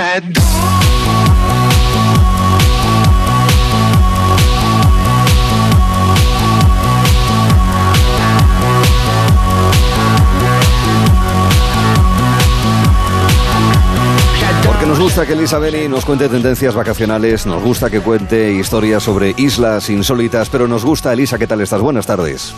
Buenas tardes, ya tengo que estar contigo otra vez. Exacto. y, y sobre todo este, este capítulo, que es el, el más deseado cada verano. Bueno, oye, es a tu expresa petición, Sí, ¿eh? absolutamente. Es así. Porque- Yo es que quiero estar al tanto. Que es estar al tanto. Para no romper con las tradiciones veraniegas, te traigo este último programa que, como llevas pidiendo toda la temporada, es el monotemático sobre nuevas tendencias de sexo. Sí, así es. Esto Yo llego al así. 31 de agosto de cada verano y digo, ya podrían pasar rápidamente 12 meses para que... Para volver a. Para También hay que volver a advertirle a los fanáticos eh, en, en la audiencia que tenemos, los fanáticos de la super especialización, yo les advierto que en este campo todo es puro trabajo de documentación y no de campo. Quede claro. Vale, no, no, no, no hay trabajo de experimentación de laboratorio, sino más bien solamente de tesis doctoral eh, sobre Esto el papel. es. Teórico Sí. que no práctico, ¿verdad? Yo lo hago por ti. Yo Sí, busco toda la información por ti, por la audiencia y me sacrifico. ¿eh? Aunque lo cierto es que en el extranjero hay muchas, muchas publicaciones que tienen por costumbre hacer un especial de sexo cada verano, que es tradicional también, es como les pasa como a ti, que te gustan estas tradiciones. Por lo y entonces, oye, pues yo nada, me, me documento, me empapo, no, lo de me empapo, bórralo, y te lo traigo. Vale, muy bien. Ay, señor, esto, esto es importante. Eh, vamos a por eh, diferentes apartados que nos vas a ir explicando en los próximos minutos, empezando por los clubes de placer para mujeres. ¿No es así, Elisa? Sí, bueno, esto es, eh, existe, a ver, yo he encontrado uno, puede que haya más, el llamado Scare Club, eh, el club de la falda sería, ¿no? Eh, que es exclusivo para mujeres y que sigue funcionando desde que fuera creado por una, por una señora que se apellida Lejeune en 2014 en Londres y ella lo fundó porque, comillas, los señores ya tienen bastantes clubs para ellos solos. Tiene Entonces, creó uno exclusivamente para mujeres. Entonces, bueno, eh, el club eh, además es una empresa que organiza por todo el mundo veladas sexys para mujeres bisexuales, porque es solo para mujeres, Eh, o que se quieren descubrir como tales, porque esta es otra, ¿no? Que uno puede descubrir que esto le gusta, porque desde luego no son fiestas pensadas para lesbianas, de hecho muy pocas de sus miembros, del, las miembros del club lo son, pero las fiestas sí son solo para mujeres. Hay dos cosas prohibidas en las, en las fiestas que organiza el Ski Club. Una son los hombres y la otra son los teléfonos móviles. Así que, bueno, pues eh, las mujeres acuden. Las mujeres acuden y dice la fundadora que salen de sus fiestas llenas de confianza y de satisfacción. Eh, lo de la satisfacción parece que sí, lo de la confianza debe ser añadido. Y que muchas prefieren esta experiencia a la de los clubs de intercambio, que estos también existen, los que se va en pareja, etcétera, porque dice que están siempre pensados en el fondo a la medida de la fantasía de los hombres. Ah, ¿Tiene éxito? Lo cual esto? también, mira, lo cual pues, también puede ser cierto, ¿no? Sí, Esto del intercambio, los tríos, tal, pues a lo mejor está más bien pensado efectivamente a la fantasía de los hombres. Así que tiene como cerca de 20.000 socias ya en todo el mundo que viajan de un lado a otro para asistir a los encuentros que se, se organizan en diferentes sitios. Ya se han celebrado en Londres, en Berlín, en Viena, en Nueva York, en San Francisco, en Sydney, en Melbourne e incluso en Shanghái. O sea que están dispuestas a romper, ¿no? a romper todos los esquemas. Y tienen también una plataforma online que las pone en contacto a unas con otras. Vale. Y bueno, pues también se le ha preguntado, en fin, si no cree que estas fiestas son como para, para la élite, ¿no? O sea, para mujeres. y para ciudades grandes así también. Pijas y tal, ¿no? Eh, el- ellos dicen que no, que las, que las fiestas están abiertas a todas las mujeres que le- lo deseen, pero bueno, tal y como está la cosa, si es que coger aviones y hoteles para para asistir a las fiestas cuando las convocan, pues la verdad es que parece que esto restringe un poquito el espectro, ¿no? Ojo con la huella de carbono también, ¿eh? que esto gasta Esto en es, contaminar. ¿eh? Esto es. Y luego, con respecto a España, pues lo cierto es que no parece, por la documentación que yo he buscado, que ni en Madrid ni en Barcelona hayan acogido con mucha emoción la iniciativa. Aunque, como en 2017 iniciaron un grupo de Facebook para mover el asunto, que quedó como muy paralizado. Ya. Donde sí se ha hecho una fiesta en nuestro país ha sido del Ski Club, ha sido en Ibiza, en un hotel que era por lo menos propiedad de Messi en 2018, no sé si lo sigue, si lo sigue siendo, eh, que estaba en la, en la cala de las Figueretas y que tuvo lugar entre las 21 horas del 18 de octubre de 2018 hasta 24 horas, ¿eh? hasta las 21 horas del día siguiente y cuyo precio ascendió a 600 euros eh, por todos los, eh, días ¿no? de estancia en el hotel, etcétera. Y para asistir, según explicaban las promotoras del evento, ni siquiera había que ser lesbiana. En esto eh, hacen mucho hincapié para que no se les disperse el, el mercado. ¿no? Eso fue en 2018 eh, y no hemos vuelto a tener noticia de la actividad en nuestro país. Así que no sé si es que no ha terminado de cuajar esto en el mundo hispánico, pero bueno, eh, Londres, París, Berlín, en fin, siguen siendo los sitios, Estados Unidos, ¿no? Los sitios donde este club solo para el placer de las mujeres tiene más éxito. Sí. Decíamos en los tiempos peores de la pandemia, del confinamiento, de la distancia social, que queríamos volver a darnos abrazos. Hay gente que quiere darse algo más que un abrazo, ¿verdad, Elisa? Bueno, sí, luego está lo de las bacanales organizadas tras la pandemia, ¿no?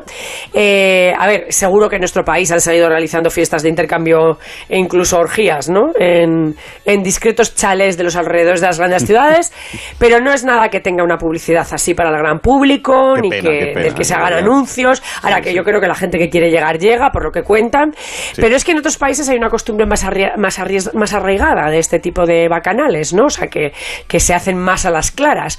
Y de ahí el problema que hubo en Francia con los autollamados libertinos, que en la pandemia, como no tenían locales eh, de intercambio y de estos que suelen utilizar para acudir, organizaban las orgías en los bosques y los parques, incluso Ah, mira. algunos dentro del propio París. Y entonces esto, bueno, pues dio lugar a bastantes redadas, etcétera, etcétera, ¿no? Bosques y Cuando- parques, parece un nuevo levantamiento de la fronda. Sí, efectivamente. Pero bueno, lo curioso de este verano es una- que, se ha organizado una bacanal de dos días, eh, eh, que ha, eh, ha organizado un grupo que se llama La FES, que tiene también clubs en París y tal, y que la ha organizado en Normandía, y no tenía nada de o sea, no solamente se publicitó, eh, sino que además han publicado reportajes en revistas como los... eh, eh, a ver, es que es difícil de decir, Unrock Corruptibles, que es una mezcla de No, rock en y- francés, e francés, incorruptible. Eh, no, no, no me hagas, no me hagas. Sería les incorruptibles. Pero es que como claro, es al, es al revés porque está alterado lo de... No está- son corruptibles, sino rocuptibles, sí. Esto es, es un poco complicado. Y entonces, bueno, hasta los periodistas de esta revista fueron en autobús hasta una finca que parecía un lugar para bodas y banquetes, según ellos mismos cuentan, y en el que se habían organizado pistas de baile para música electrónica y además esas salas de atrás, que ellos mismos dicen que son más propias de los bares gay, pero que esto era en versión heterosexual. Así que mm, las normas para participar eran tener entre 25 y 40 años, respetar el consentimiento. Nosotros estamos ya fuera, por eso digo que Eh. nosotros, yo hablo solamente de oídas, de lecturas, vamos, más bien. Esto es Entonces las, norma- las normas sean respetar el consentimiento, respetar el desnudo en todos los espacios sin incordiar y no mantener relaciones sexuales ni en la piscina ni en la pista de baile, sino en esos puntos específicos, en esos cuartos detrás que estaban predeterminados. Así que se apuntaron unas 200 personas que acudieron al evento orgiástico y, hasta donde cuentan los periodistas de esta revista, a perfecta satisfacción de todos ellos, ¿no? Y con higiene, por lo que veo, sí. Bueno, parece ser que sí. Y luego uno de los organizadores también declaraba haberse inspirado para esto en el espíritu de los clubes berlineses. Hay que reconocer que Berlín, aunque tengamos así mm, a veces otras ideas respecto, en fin, no sé, Merkel, tal, pues que Berlín es una ciudad muy puntera en estas cosas, ¿no? Y muy pionera. Entonces hay clubes como el Berghain o el Kit Kat Club que organizan este tipo de, de orgías en, en lugares cerrados y que es lo que están intentando eh, copiarlos de la, la FES, ¿no? El, el organizador de la, de la bacanal afirmaba que en los años del SIDA hubo un parón, pero que ahora hay toda una generación que tiene sexo con todo el mundo sin importarle las orientaciones sexuales. Ahí lo Vale. dejo, oye. Pues me Esto parece muy bien. Oye, ¿vuelven bien. los kinkis? No sé si tiene que ver y como mucho lo con los. Con los kinkies que nosotros entendíamos. Eh, pero sí he encontrado una tendencia curiosa que es la de los kinks, ¿no? Eh, que, bueno, dicen que kinks viene de la palabra kinky, que significa perverso o vicioso. O sea, que no son un poco los kinkies de los que nosotros hablábamos, ¿vale? Que parece que tenían otra, otra eh, acepción. Vale, pues esta es otra tendencia curiosa que, que leyendo la prensa entre- extranjera he encontrado y se trata de estos grupos que, que se organizan en Reddit, en la red social, y hay unos mm, específicos de estas personas que se autodenominan kinks. Eh, y entonces la cuestión es que han creado decenas de subcategorías en esta red Reddit en las que interaccionan las personas con los gustos más extraños eh, en materia sexual y que comparten imágenes que son representaciones de tipo manga, o sea, no son fotos reales, eh, sino que son representaciones tipo manga, y ahora verás por qué no son fotos reales, sino porque son perversiones que difícilmente podrían darse en la realidad. De manera que son unos perversos con perversiones irreproducibles prácticamente, ¿no? Así que lo hacen con. lo hacen mediante este dibujo erótico manga. Eh, y bueno, la verdad es que hay de los grupos más chocantes, ¿eh? Yo, Sí. bueno, voy a empezar por los más así Suaves. suaves, sí, está el de los que les gusta ver a mujeres velludas, con piernas y axilas sin depilar. Hay otros grupos que adoran las imágenes de mujeres con las piernas amarillas o con las piernas violetas. Entonces son páginas de piernas, pero teñidas. O bien mediante, mediante el tinte o bien mediante cuestiones eh, informáticas, ¿no? Pero bueno, que todo el rato están viendo piernas amarillas o violetas en diferentes posiciones. Vale, pero las fantasías van avanzando en rareza, por decirlo de una manera suave, ¿no? Hay otros grupos que intercambian imágenes pornográficas en las que los pechos de las mujeres han sido sustituidos por melones, melocotones o otro tipo de frutas u objetos. ¿eh? Entonces son bonito, fotos retocadas por ordenador en las cuales se han hecho estas Bien, parece, al parecer también es una filia que tienen algunas personas. Y luego están los grupos que llaman insex. Y estos ya... Sí, insex. Y estos ya son un poquito... A ver, eh, en algunos hay, hay algunos en los que aparecen mujeres dibujadas con estilo manga, pero Sí. que son penetradas por insectos gigantes, por babosas, eh, los cuerpos... Los cuerpos están atrapados en telas de araña mientras son sometidas. En Qué fin, bien. todo está relacionado con insectos improbables, inexistentes y con un tipo de, como digo, de, de- de perversión que no podría llevarse a efecto en la práctica, pero que eh, hay imágenes muy explícitas en manga quita, y, quita, y muy bien, y muy bien dibujadas. Así que hay gente que le echa tiempo a esto. Ya y luego hay otro, otro grupo, por ejemplo, que es el de los formilífilos, que serían los amigos de las hormigas, ¿no? Bueno, pues a estos les gustan las imágenes de este tipo manga en las que insectos depositan huevos y larvas en el interior de las mujeres. En fin, todo esto dibujado, ¿eh? Pero mm, ojito. Eh, hay otro grupo en el que, mm, en fin, como esto permite todos los delirios, porque ya digo que, Sí, claro. que mm, es mediante el cómic, pues eh, hay un grupo dedicado exclusivamente a las penetraciones por el ombligo. ¿Que quién piensa en tales cosas y quién las ve? Pues no lo sé, porque parece que le echan mucho tiempo y no parece que sean tan pocos. Pero bueno, Tenéis, tenéis un, Ahí está un la gabinete, cosa. Yo- un gabinete ¿eh? sobre libertad de expresión y creación artística ahí, ¿eh? Esto es correcto, ahí está. Pero ahí. bueno, oye, y están muy bien dibujados, ¿eh? Es decirte que son bastante asquerosos, pero muy bien dibujados. Ciertamente. Eh, nos quedamos ahora mismo en un momento así como de, de instante, de, de- de introspección, de meditación clitoridiana, Elisa. Sí, bueno, esto, Se llama así, ¿eh? Ah, sí, esto ya me ha parecido lo más top, porque si ya no nos, nos han vendido pocas cosas, que si el wellness, que si el mindfulness, o como se pronuncia, mindfulness. Vale, pues todo esto de... creo que es algo así. Sí, algo así.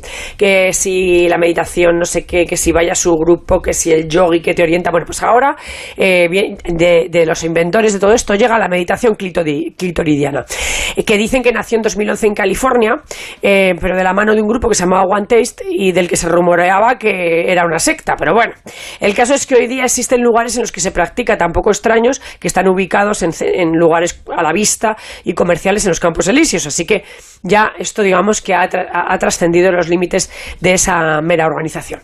Y la finalidad que tiene es conseguir, evidentemente, el orgasmo femenino, pero no como el resultado del sexo, dicen, sino como la síntesis de un estado de relajación. ¿Esto cómo lo ves? No sé, yo no sé No, si me parece bien, ¿eh? Soy Sí. ¿te parece bien? Vale, o sea que... Bien, lo que dice es que... No, no sé, yo no he dicho que me parezca mal, ¿eh? Yo digo que no sé si la venta del marketing... Esto es. Dice que básicamente consiste en una persona que dotada de guantes para que todo sea higiénico y, digamos, no personal, ¿eh? No personal, estimula el clítoris de la meditante, ¿eh? que está medio desnuda, con un ritual prefijado que afirman que no tiene nada de sexual. Todo esto- profesional, nada personal. Todo, sí, efectivamente, nada personal, nada sexual eh, y que se trata exclusivamente de reconectar con tu propio cuerpo. Eh, Sí. Eso sí, oye, reconectas con gusto. Esto eh, no hay que ¿Y negarlo. ¿Tiene precio esto? Pues mira, en Europa parece que hay como club de gente que le gusta esto de, la, de meditar con el clítoris, pero en, en Estados Unidos eh, hay, hay lugares en los que se cobra hasta 200 eh, dólares por Ah, sesión. mira. Así Vale, que, bueno, Bueno, es pero- como una especie de masaje feliz, pero, pero como un poquito más eh, yogi, ¿no? Más contento, sí, de verdad, con una- algo más de... Iba a decir de profundidad, bueno, ya está dicho. Bueno, ahora también en torno al porno, incluso hay comentaristas, Elisa. Bueno, esto sí es una tendencia también que, que es reciente, no hay mucha gente que lo haga, pero tienen muchos seguidores. Eh, y es que tú habrás visto y todos hemos visto esa nueva tendencia que hay de youtubers que se desempeñan haciendo comentarios en directo de las cosas más variadas. De todo. Desde el deporte a lo que sea, ¿no? Yo los descubrí, tengo que reconocer que los descubrí porque se dedicaban a hacer comentarios de los vídeos de, de los ensayos de Chanel cuando la famosa polémica, ¿no? Con Slomo. Entonces, bueno, pues yo me vi unos cuantos a ver qué- qué- cómo veían en el extranjero la canción y, y, eh, la puesta en escena y tal. Y entonces, bueno, pues vi eso, vi que es gente que se pone el vídeo en cuestión y va haciendo los comentarios a lo que ve, pues fíjate tú, pues cómo baila, pues qué genial y tal. Vale, lo cierto es que ahora hay un grupo de mujeres que han empezado a realizar esta actividad, pero relacionada con el porno. O sea, que ellos, ellas ven en directo eh, pelis o, o grabaciones porno y las van Sí. comentando y... ¿Vale? Vaya. Bien, entonces van haciendo así como el comentario de la jugada, unas veces con masturbación y otras sin masturbación. Debe ser, depende de la calidad de la cinta, yo ya eso no sé decirte. ¿eh? Y algunos de estos vídeos de comentarios tienen hasta más de 30 millones de visualizaciones en YouTube. Así que, en fin, están llegando a un... O sea, no parece que sea una cosa que interese poco. ¿eh? Vale, vale. Algunas Oye, de por- ellas... Dime. No, no decías que, que algunas de ellas... Ah, que le han dado un giro feminista a su trabajo, que lo que afirman es que siendo que como el porno mainstream está pensado básicamente para hombres, pues que está bien oír lo que piensan las mujeres al verlo. Sobre esto he hecho un trabajo puramente de documentación y tampoco he buscado los vídeos. ¿eh? Estos vídeos no los he buscado, así como Vale. había buscado los dibujos de los asquerosos insectos, esto Sí. no lo he buscado. Vale, así mejor. que no sé, no sé deciros tampoco si es verdad que tiene un componente feminista o no. Pero bueno, ahí está, 30 millones de visualizaciones, algunos de ellos. Oye, y por último, en este último minuto de Jadot, de esta edición de Gelo en Verano 2022, eh, sin embargo, también hay quien apuesta por unir sentimiento y sexualidad, ¿verdad, Elisa? Sí, bueno, es que yo, yo he observado como dos tendencias en esto. Es una, las que os he contado, que son los que quieren ir o de lado, o sea, más allá de todo, a ver hasta dónde puede- se puede llegar. Y luego he observado una, una tendencia como de mirar hacia atrás. Como de decir, oye, pues a lo mejor lo de atrás estaba mejor, ¿no? Y entonces, bueno, pues por ejemplo, la premio Pulitzer Goldberg aseguraba en su columna del New York Times eh, hace unos meses que la generación Z ya no ve de la misma forma las premisas que el feminismo puso en marcha a favor de la liberación sexual de la mujer, que bueno, en los años 60, 70 en Estados Unidos y un poco más tarde aquí en España, en los 80, fue una forma de, conseguir la igualdad, ¿no? Eh, es decir, las mujeres tenían el mismo derecho a tomar la iniciativa y a disfrutar del sexo. Pero ahora mismo eh, parece ser que esta generación Z eh, considera que ese femi- feminismo que llaman prosexo, pues no sé, yo creo que prosexo somos un poquito todos, pero bueno, que ese feminismo que denominan prosexo no convence a la nueva generación de mujeres, porque creen que se ha levantado una barrera de acero que ha separado el sexo del amor. Eh, bueno, siendo verdad que, en fin, parece que efectivamente cada vez se habla menos de los sentimientos en relación con el sexo, yo también tal vez les, contestaría a estas comentaristas que no ha sido una cuestión de la, liberación, de la liberación sexual de las mujeres, sino de la relación que los hombres han establecido después con el sexo a través del porno mainstream, que cada vez es más irrespetuoso y más violento con la figura de las mujeres, eh, o en fin, o con el fácil acceso a la compra de cuerpos de mujeres para satisfacer sus deseos. A lo mejor tiene que ver con eso, ¿eh? lo de que haya ahora mismo una barrera de acero entre el amor y el, sexo. Pero bueno, ya sabéis que ahora el sexo se practica como si fuera un deporte o un juego de cartas, y hasta hace unas décadas las parejas hacían el amor. Que yo no sé si era más ñoño, pero que parece ser que ahora hay mujeres que añoran lo que detrás de este concepto se, eh, se recoge, ¿no?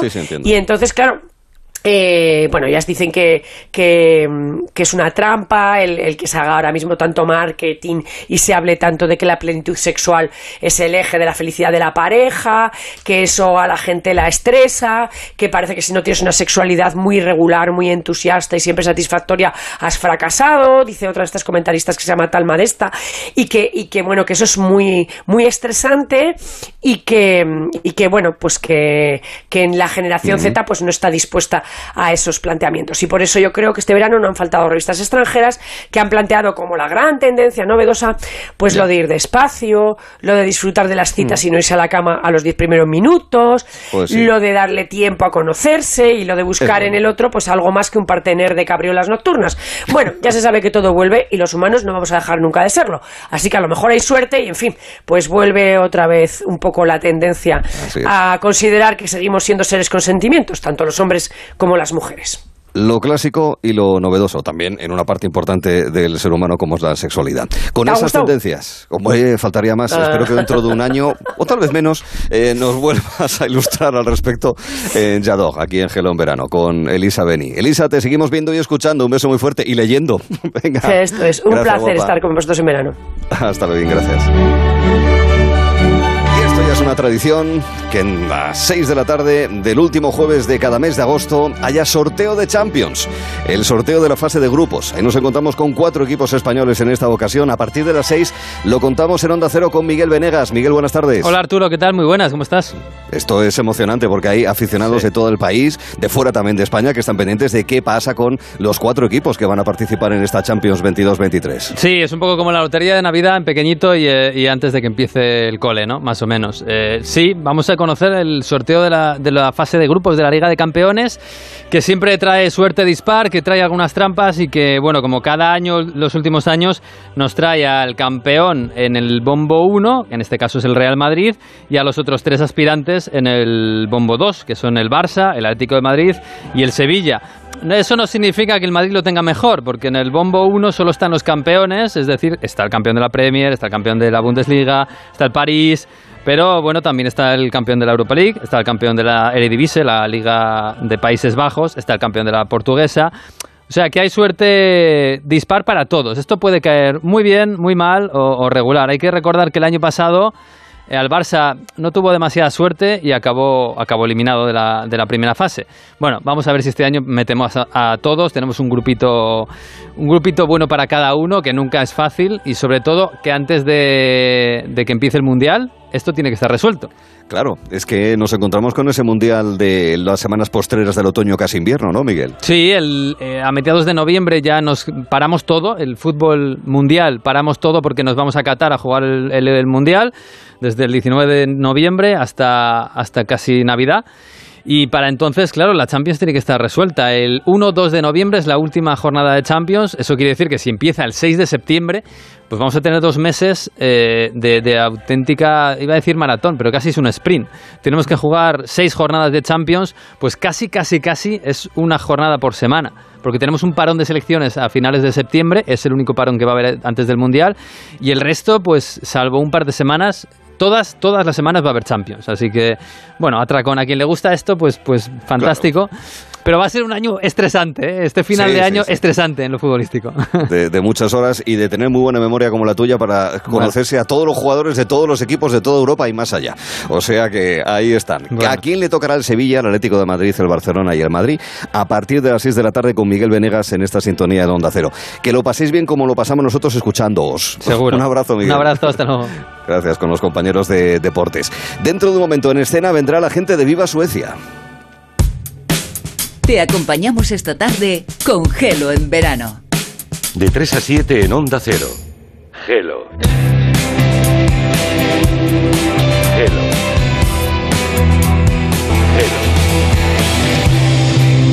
Gelo. Gelo. Gelo. Con Arturo Tellez. En Onda Cero.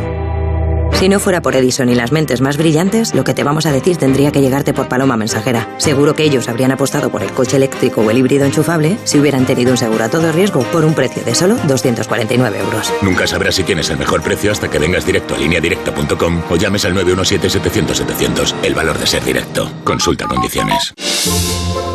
En la Fundación A3 Media acercamos a niños y jóvenes el valor de la comunicación, acompañándolos en su desarrollo para que aprendan a comprender y gestionar correctamente la información que los rodea. Fundación A3 Media. Hagamos juntos una sociedad más crítica y libre. Entonces, ¿con la alarma nos podemos quedar tranquilos aunque solo vengamos de vacaciones? Eso es, aunque sea una segunda vivienda. Si se detecta cualquier cosa, nosotros recibimos las señales y las imágenes. Y sobre todo, la policía también podría comprobarlas, incluso desalojar la casa. Y con la app puedes ver tu casa cuando quieras. Y si es necesario, viene un vigilante a ver si está todo bien. Este verano, protege tu hogar frente a robos y ocupaciones con la alarma de Securitas Direct. Llama ahora al 900-272-272. Sprint de ofertas. Del 25 de agosto al 12 de septiembre tienes un 20% de descuento en todas las bicicletas. Descuento en cupón canjeable para tus próximas compras. Carrefour, patrocinador principal de la Vuelta Ciclista.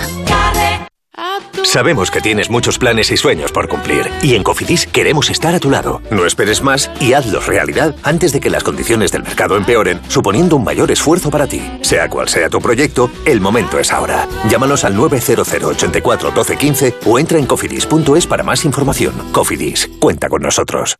En CEPSA estamos contigo. Por eso te damos un descuento inmediato de hasta 30 céntimos por litro en cada repostaje si eres de porque tú vuelves. Además, puedes alcanzar un ahorro de hasta 45 céntimos por litro, acumulando más ventajas del programa. Infórmate en cepsa.es o en tu estación de servicio. Incluye la bonificación del gobierno. Solo porque tú vuelves. Solo en CEPSA. 98.0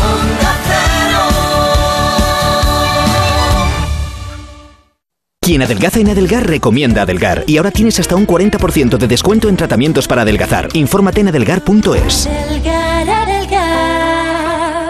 ¿Conoces la relación entre cuidar de tu hogar y cuidar de ti? En Murprotec sabemos que cuando eliminamos las humedades de forma definitiva de tu hogar estamos cuidando de ti y de tu familia. Una vivienda libre de humedades es sana y segura. Llámanos al 930 1130 o accede en murprotec.es. Cuidando de tu hogar, cuidamos de ti. En Alquiler Seguro cumplimos 15 años mejorando día a día los servicios a inquilinos y propietarios. Desde el primer día garantizamos el pago puntual el día 5 de cada mes con el mejor asesoramiento para encontrar al inquilino perfecto. Alquiler Seguro 910-775-775. 15 años mejorando el mercado del alquiler.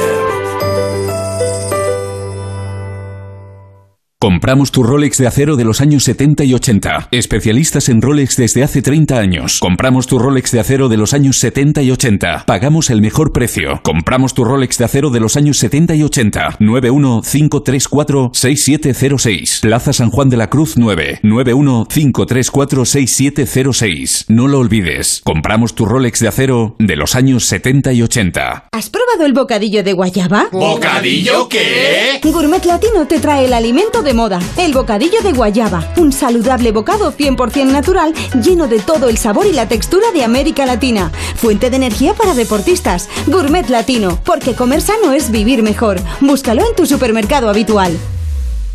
Colaboran con Decorman, armarios y vestidores Distor, Fontalcala Fontanería, Yo Cocino Cocinas y Lifestyle Electricidad 91 609 3370 o decorman.es. Onda Cero. Estamos en Gelo en verano, ya en escena, y queremos ahora mismo que todos, incluidos los del equipo Gelo, nos desgañitemos, nos destrocemos la voz coreando las canciones de nuestros invitados. Porque Cristina Baigorri, buenas tardes de nuevo. Buenas tardes de nuevo, Arturo.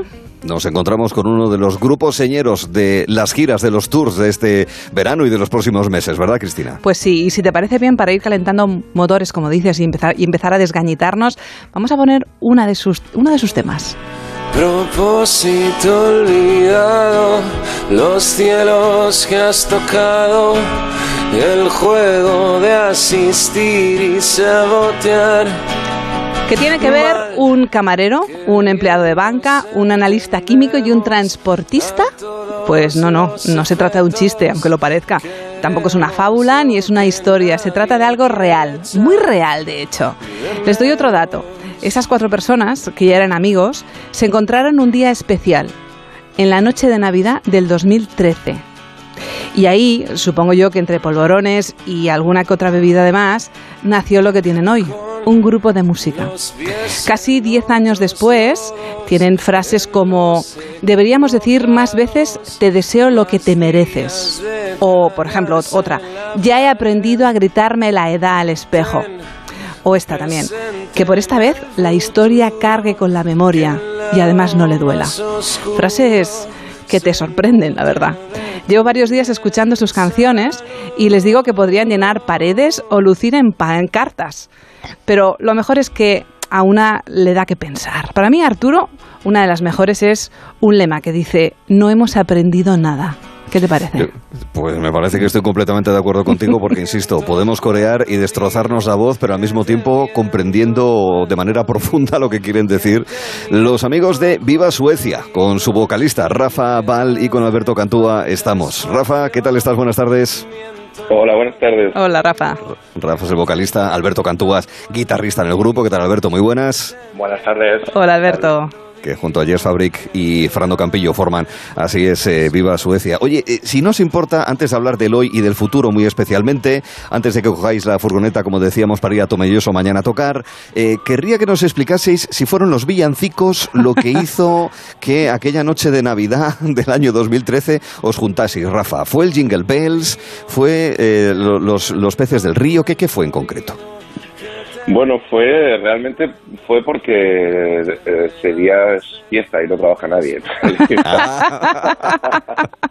el 24 lo pasamos con nuestras familias, eh, como es tradición, y el 25, bueno, es festivo, por entonces todos tenemos trabajos al margen de la música y tenemos un día libre para ensayar. Así que, bueno, pues quedamos en el local, ensayo todos y y ahí ese mismo día hicimos la primera canción de una serie de cinco que íbamos a grabar cuatro meses más tarde.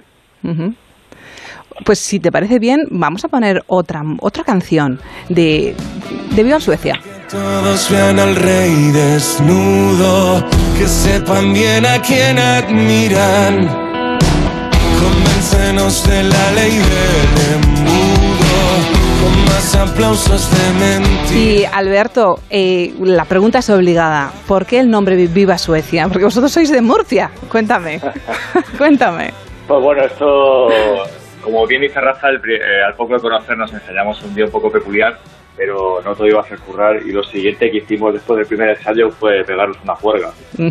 y, y nada, en uno de los bares míticos de Murcia, pues brindando salió el grito de Viva Suecia porque a nuestra batería eh, solo escucha grupos de, un estilo musical que es el post-rock y encima sueco. Entonces eh, no teníamos ni, idea de lo que era eso, tuvimos que investigar un poco para, para complacerle a la hora de componer y ahí fue la coña, ¿no? Brindando con un chupito de, de algo, pues eh, alguien gritó Viva Suecia, no recuerdo quién, y, y se quedó. Y muchas veces es difícil encontrar un nombre para un grupo y este salió en el segundo día que nos vimos todos juntos. O sea que. Y, y desde entonces no, no hemos vuelto a salir de juerga. Ten cuidado que después de haber explicado esto es posible que haya departamentos de marketing que se replanteen la manera en la que toman decisiones sobre nombres, de marcas, de productos y demás. Aquí estamos nosotros, cobramos poco, ¿eh? Sí, sí, sí, sí, sí, señor.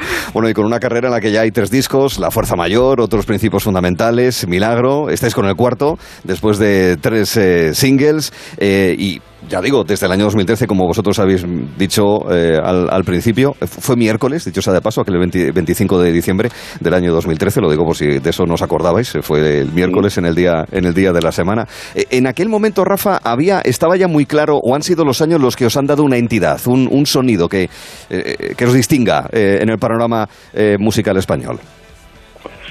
Bueno, no, en, con respecto a lo del sonido, me gustaría decir que no, porque... Uh -huh. O sea, me gustaría pensar que no, porque eh, pienso que la, la, una banda es atractiva cuando evoluciona. Uh -huh. A mí la única banda que lleve haciendo lo mismo toda la vida que me gusta es ACDC. Y, uh -huh. y, y, no creo que ellos tengan intención de cambiarlo, ni a los demás nos apetece que lo hagan. En, en, una de las personas que más admiro en el mundo es, es David Bowie, y no entiendo la carrera de David Bowie sin, sin todos esos bandazos, esos cambios del, blanco a negro de la noche a la mañana y, la inquietud artística y en eso estamos. Eh, nosotros somos muy muy conscientes de lo que hacemos, somos muy honestos con nosotros mismos y, y, y, estamos preocupados todo el tiempo de, de ver hacia dónde vamos, de qué nos pide el cuerpo. La música que escuchamos ahora no es la música que escuchábamos hace ocho años. Por tanto, las influencias son distintas y nuestros intereses son distintos. Y, y va a seguir siendo así. Y, eh, mientras que nosotros nos sigamos sintiendo orgullosos de lo que hacemos y nos querramos como nos queremos y, nos apetezca defender nuestro escenario, va a seguir sucediendo así. Creo que creo que es algo positivo de contar de una banda que, que no tiene un sonido definido, sino que es un sonido en tanto en cuanto el momento de la banda es uno u otro. Uh -huh. Y yo he destacado las letras, el, el contenido, ¿no? esas, esas frases. Eh, ¿cómo, ¿Cómo hacéis para crear esos, esas, esos lemas, ese contenido? O sea, ¿cuál, ¿Cuál es vuestro proceso creativo, vuestra, vuestra influencia, Alberto? También ir a tomar chupitos por Exacto. No, no, Exacto. no, me imagino que eso o sea, ¿en, ¿En qué os inspiráis? Vamos a ver. Es que los procesos creativos yo creo que son son difíciles de explicar, pero sí que hay cosas comunes, ¿no? Porque yo, por ejemplo, eh, me gusta mucho hablar con gente de otras disciplinas para, para ver de dónde sale el chispazo. Uh -huh. No lo sé, muchas veces lo bueno de este grupo es que todo el mundo siempre aporta algo. O sea, a veces vienes con, con una chorrada que has sacado al piano, que te ha inspirado, luego cada uno va estirándola hacia un sitio y acaba siendo una canción. Eh, otras veces es un, un arreglo de bajo, eh, otras veces es un Fernando echa a andar una batería y nos sumamos y por supuesto Rafa que hace unas letras que, que, que, siempre te llegan al corazón pues lo pone muy fácil a ver a Rafa le tiramos le tiramos una piedra y te mete un gol sabes o sea mm. que es muy fácil y, y, lo bonito es que al, al, hacerlo los cuatro juntos siempre sobre todo a la hora de defenderlas en directo o, o de hablar de ellas al ser todos partícipes pues lo haces con más con más ilusión porque te, lo, lo sientes tuyo en todo momento o sea que yo creo que la clave es esa que todos nos respetamos y que todos aportamos siempre los procesos creativos. Sí. Alberto, eh, Rafa, lo que dice Alberto es evidente que es lo que te mereces que es una de las canciones de las que estás más contento, ¿verdad? En concreto porque de lo que te mereces eh, tienes una especial satisfacción, digamos, eh, en la composición. Bueno, creo que para todos fue, fue un punto de inflexión, ¿no? Por suerte hemos tenido en nuestra carrera por lo menos una canción en cada disco que ha marcado un punto de inflexión en la banda y, y yo por la parte que me toca que es, que es la de las letras. Eh, soy muy muy crítico conmigo mismo y, y en todas, a todo lo pasado cambiaría, cambiaría muchas cosas. Uh -huh. Pero hay dos canciones a las que no les cambiaré ninguna, ni una coma, que son A dónde ir y Lo que te mereces. Creo que creo que, no sé, bueno, estoy muy orgulloso de, de cada palabra que puse ahí. Uh -huh. Pero bueno, como decía Alberto, es verdad que en las bandas es siempre, por bueno, por algo que es normal, siempre tira, unos tiran más que otros. Y uh -huh. tenemos la inmensa suerte de conseguir algo que era prácticamente imposible en el mundo de la música, que es conseguir una banda democrática y que siga manteniendo el cariño y el respeto entre los miembros de la misma. Así que no sé, creo que creo que algo hemos hecho bien sin saber muy bien cómo. Sin duda. De hecho, te voy a poner la voz del presidente y luego te voy a hacer una pregunta de esto.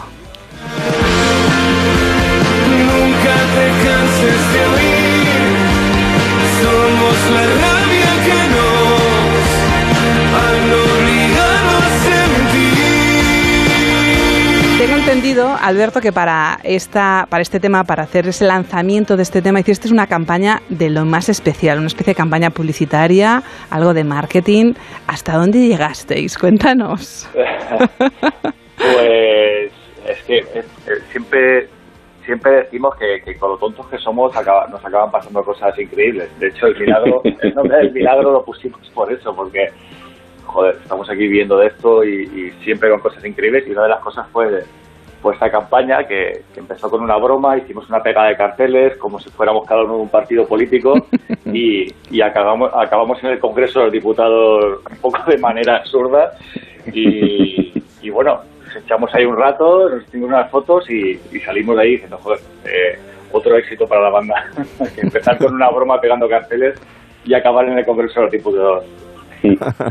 Oye, yo tengo dudas de, y, preguntas así de, músico viajero, ¿verdad? Porque claro, estáis ahora mismo on tour, es decir, como muchísimos artistas y compañeros de profesión, por fin ya en un verano ciertamente normal, y os quiero preguntar cosas así de las vivencias del, músico viajero. A ver, una primero para Rafa.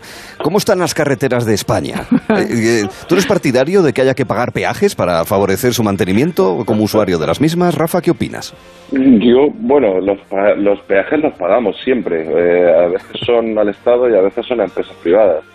Pero al final los impuestos están ahí para algo. Yo, lo que a nosotros respecta, que son que es la red de carreteras nacional, las autovías, que son, entre comillas, gratuitas, que al final pagamos todo con nuestros impuestos, creo que podemos decir que, tenemos una inmensa suerte porque, comparado con otros países, tenemos una red de carreteras fantástica. ¿eh? Y no lo digo para satisfacer el, ego de, de, ningún político ni de, ningún, ni de ninguna ideología concreta. Eh, nosotros pasamos muchísimo tiempo en la carretera y, es verdad que, joder, podemos, podemos sentirnos seguros de, de alguna manera porque, porque bueno, están en buen estado y, podemos ir más o menos rápido y seguro a los sitios no, podemos decir lo mismo con, con el AVE, que somos de Murcia y... Ah, exacto. Ah, claro, claro. Sí, sí, ahí están muchas cosas, muchas cosas pendientes. Ya llegará, hombre, ya llegará. Hay elecciones el año que viene, no te preocupes, eh, Alberto. A, ver, a, ver, si llega y tarda, y tarda menos que el tren que ya hay, que eso es otra, otra historia, sí. Oye, para ti, Alberto, bueno, sí, eso, eso, ya tendremos que salir a defenderlo en su momento porque joder. sí, sí, es, también es fuertecillo. Ah, ah, ya digo que no solamente comerciales y transportistas saben de carretera, también los músicos. Oye, Alberto, cuando cuando vais a una ciudad que ya conocéis y que habéis ido a comer, a cenar, a un restaurante, ¿repetís en el mismo sitio o os apetece probar otras cosas distintas? Lo digo porque si te han tratado bien en un sitio, pues dices, oye, esto está rico, está bueno y tal, o no, vamos a probar cosas diferentes. ¿Qué hacéis habitualmente, Alberto? Eh, somos una banda que creo que nos gusta más comer que, tocar. Bueno, es, es, muy importante comer. Entonces, cuando... Bueno, a Tengo una cosa, por comer no voy a ir a veros, ¿eh? ¿Dónde vas? Igual, igual cancelamos, ¿eh? a ver, eh, nos gusta mucho comer y, creo que es una parte de sentirte de casa. Bueno, tanto cuando comemos bien en un sitio, lo tomamos como casa o no está tan bien, que también influye. Entonces sí que tenemos ya en algunas ciudades sitios que son un, uno en la quiniela y, sí que vamos siempre y en algunos casos conocemos a los, a los chefs, a los dueños, o sea que, que sí, que sí. Normalmente cuando encontramos un sitio que nos gusta lo hacemos casa. Y luego también eh, carreteras, viajes, comer, lleváis muchísimos conciertos, se os ve en muchos festivales, de hecho ya soléis ser mm, título o, nombre obligado en los carteles, seguramente ya os empiezan a pasar anécdotas como que os conocen, os recuerdan, eh, contanos alguna de ellas. Rafa. Pues mira, sin ir más lejos, eh, ¿cuándo llegamos? Ayer, antes de ayer, creo que fue, estamos en A ver, hoy es jueves 25 de agosto, Rafa. Vale, gracias. Gracias, ¿eh? no, no, necesitamos gracias. estamos el, el martes, estamos en Bilbao, que tocamos en, las fiestas de Bilbao, que fue un concierto increíble, fue precioso, está todo genial. Y veníamos, volvíamos de comer, Alberto y yo andando por la calle, vamos a coger un taxi de vuelta al hotel, y de repente pita un coche y nos grita y nos para, y había una chica dentro que llevaba un tatuaje de la banda y decían vamos a veros esta noche a, Bilbao, no sé qué, y nosotros decíamos, a ver, ¿qué, hacen cuatro tipos de Murcia en Bilbao paseando y les pita un coche de paro y hay una persona que se ha gastado el dinero y se ha, tatuado algo en la piel de por vida que tiene algo que ver con nuestra banda? Caray. Pues pasan, pasan ese tipo de cosas y en el momento no sabes muy bien cómo reaccionar y luego lo piensas un poco en frío y nosotros somos muy de tener los pies en el suelo todo el tiempo y por suerte todavía seguimos seguimos dedicando unos minutos a, considerar la suerte que tenemos y lo afortunados que somos de que ocurran cosas así. Mm. Eh, recordamos que vais a estar muy manchegos estos próximos días porque mañana estáis en Tomelloso y luego ya en septiembre 2 y 4 vais a estar en Esquivias, en septiembre también el día 17 en Madrid y luego a partir de ahí vas a estar en Corella, en Barcelona ya eh, pensando, por ejemplo, en el Festival Cruilla en Barcelona ya en el, en el mes de noviembre. Nosotros tenemos un espacio que lo hace Cristina Baigorri con el diseñador, con el especialista en diseño Jaume Vidiella eh, sobre la historia de la moda y su evolución. Los años 70, Alberto, ¿qué pasa? ¿Es que hay alguna reminiscencia así se se te entera que, que, la crisis del petróleo que tenemos ahora os recuerda a la del 73. Y, ¿cómo, ¿Cómo os veis? Eh, sí, en mi caso, bueno, Rafa también. Eh, nos ha dado un poco, un poco por ahí. no sé, no sé. Bueno, eh, no sé si con la edad nos, nos hemos vuelto un poco más vanidosos o, o, es un tema de, también de exigirte un poco a ti mismo y saber que cuando tienes que subirte a un escenario también le mola al que está abajo. Es parte del show también, intentar dar un poquito más en la forma de vestir o, y, sí, ahora hemos estado por ahí, un poco de campana, un poco de, camisas de satén. y, de hecho, el otro día hablaba con Mikel Erenchun. Digo, hostia, tío, hablamos más de camisas que de, que de guitarra. pero, pero bueno, está guay. Yo creo que, no sé, es un otro hobby más, la moda, ¿no? Está muy guay y mientras tanto, si, si te parece bien, vamos a escuchar una canción más, Cuando el mundo apriete. justo cuando el mundo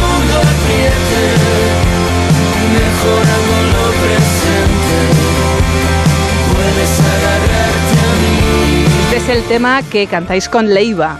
Eh, es, un, es un temazo, es uno de los temas que, que, más atrapan. Contadnos cómo fue este, bueno, cómo, cómo fue la creación de este último álbum. Tengo entendido que fue pospandémico o casi casi pandémico. ¿Cómo fue ese momento de convivencia? Bueno, pues como todos recordaréis, en marzo de 2020 nos metimos en casa de forma indefinida y van a ser, fueron de las dos semanas más largas para, para el mundo. Sí, sí, lo fueron. Eh, fueron, lo fueron. Y que creo que a, ninguno de nosotros se nos ocurrió, se nos pasó por la mente en ningún momento siquiera coger una guitarra, pues no a escribir nada, no, nadie tenía la cabeza para eso, o sea, eh, tuvo que ser unos siete meses después, cuando ya podíamos salir, que dijimos, bueno, si no podemos girar y no podemos hacer lo que habitualmente hacemos, vamos a seguir siendo músicos. ¿Y cuál es la manera de seguir siendo músicos? Pues irnos a escribir canciones. Nos fuimos a una casa rural en, en Riopar, nos encerramos allí una semana, que luego se convirtió en dos, y empezamos a escribir canciones sin ningún tipo de, de, de pensamiento más allá que del puro hecho de hacer canciones. Y en un momento dado escribimos una canción que nos encantaba y pensamos, oh, pues estaría muy bien que Leiva la cantase. Y, bueno, pues como suele pasar en Viva Suecia, todas las cosas nacen de una broma o de una idea loca. Pues a través de nuestro manager nos pusimos en contacto con, con Leiva y los días fuimos a comer y charlamos y, y nos encontramos un año y pico después metidos en el estudio con, con Leiva grabando esta canción y, y flipando de conocer a alguien que admiramos tanto y de, y de estar creando algo bonito juntos. Pues si te parece bien, no puedo terminar esta entrevista sin que escuchemos el No hemos aprendido nada. Vamos a escuchar. Porque no hemos aprendido nada.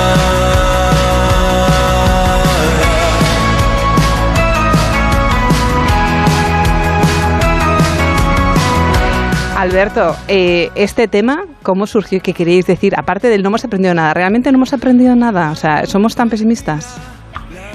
Eh, a ver, yo creo que es un más una llamada de atención. Una queja, sí.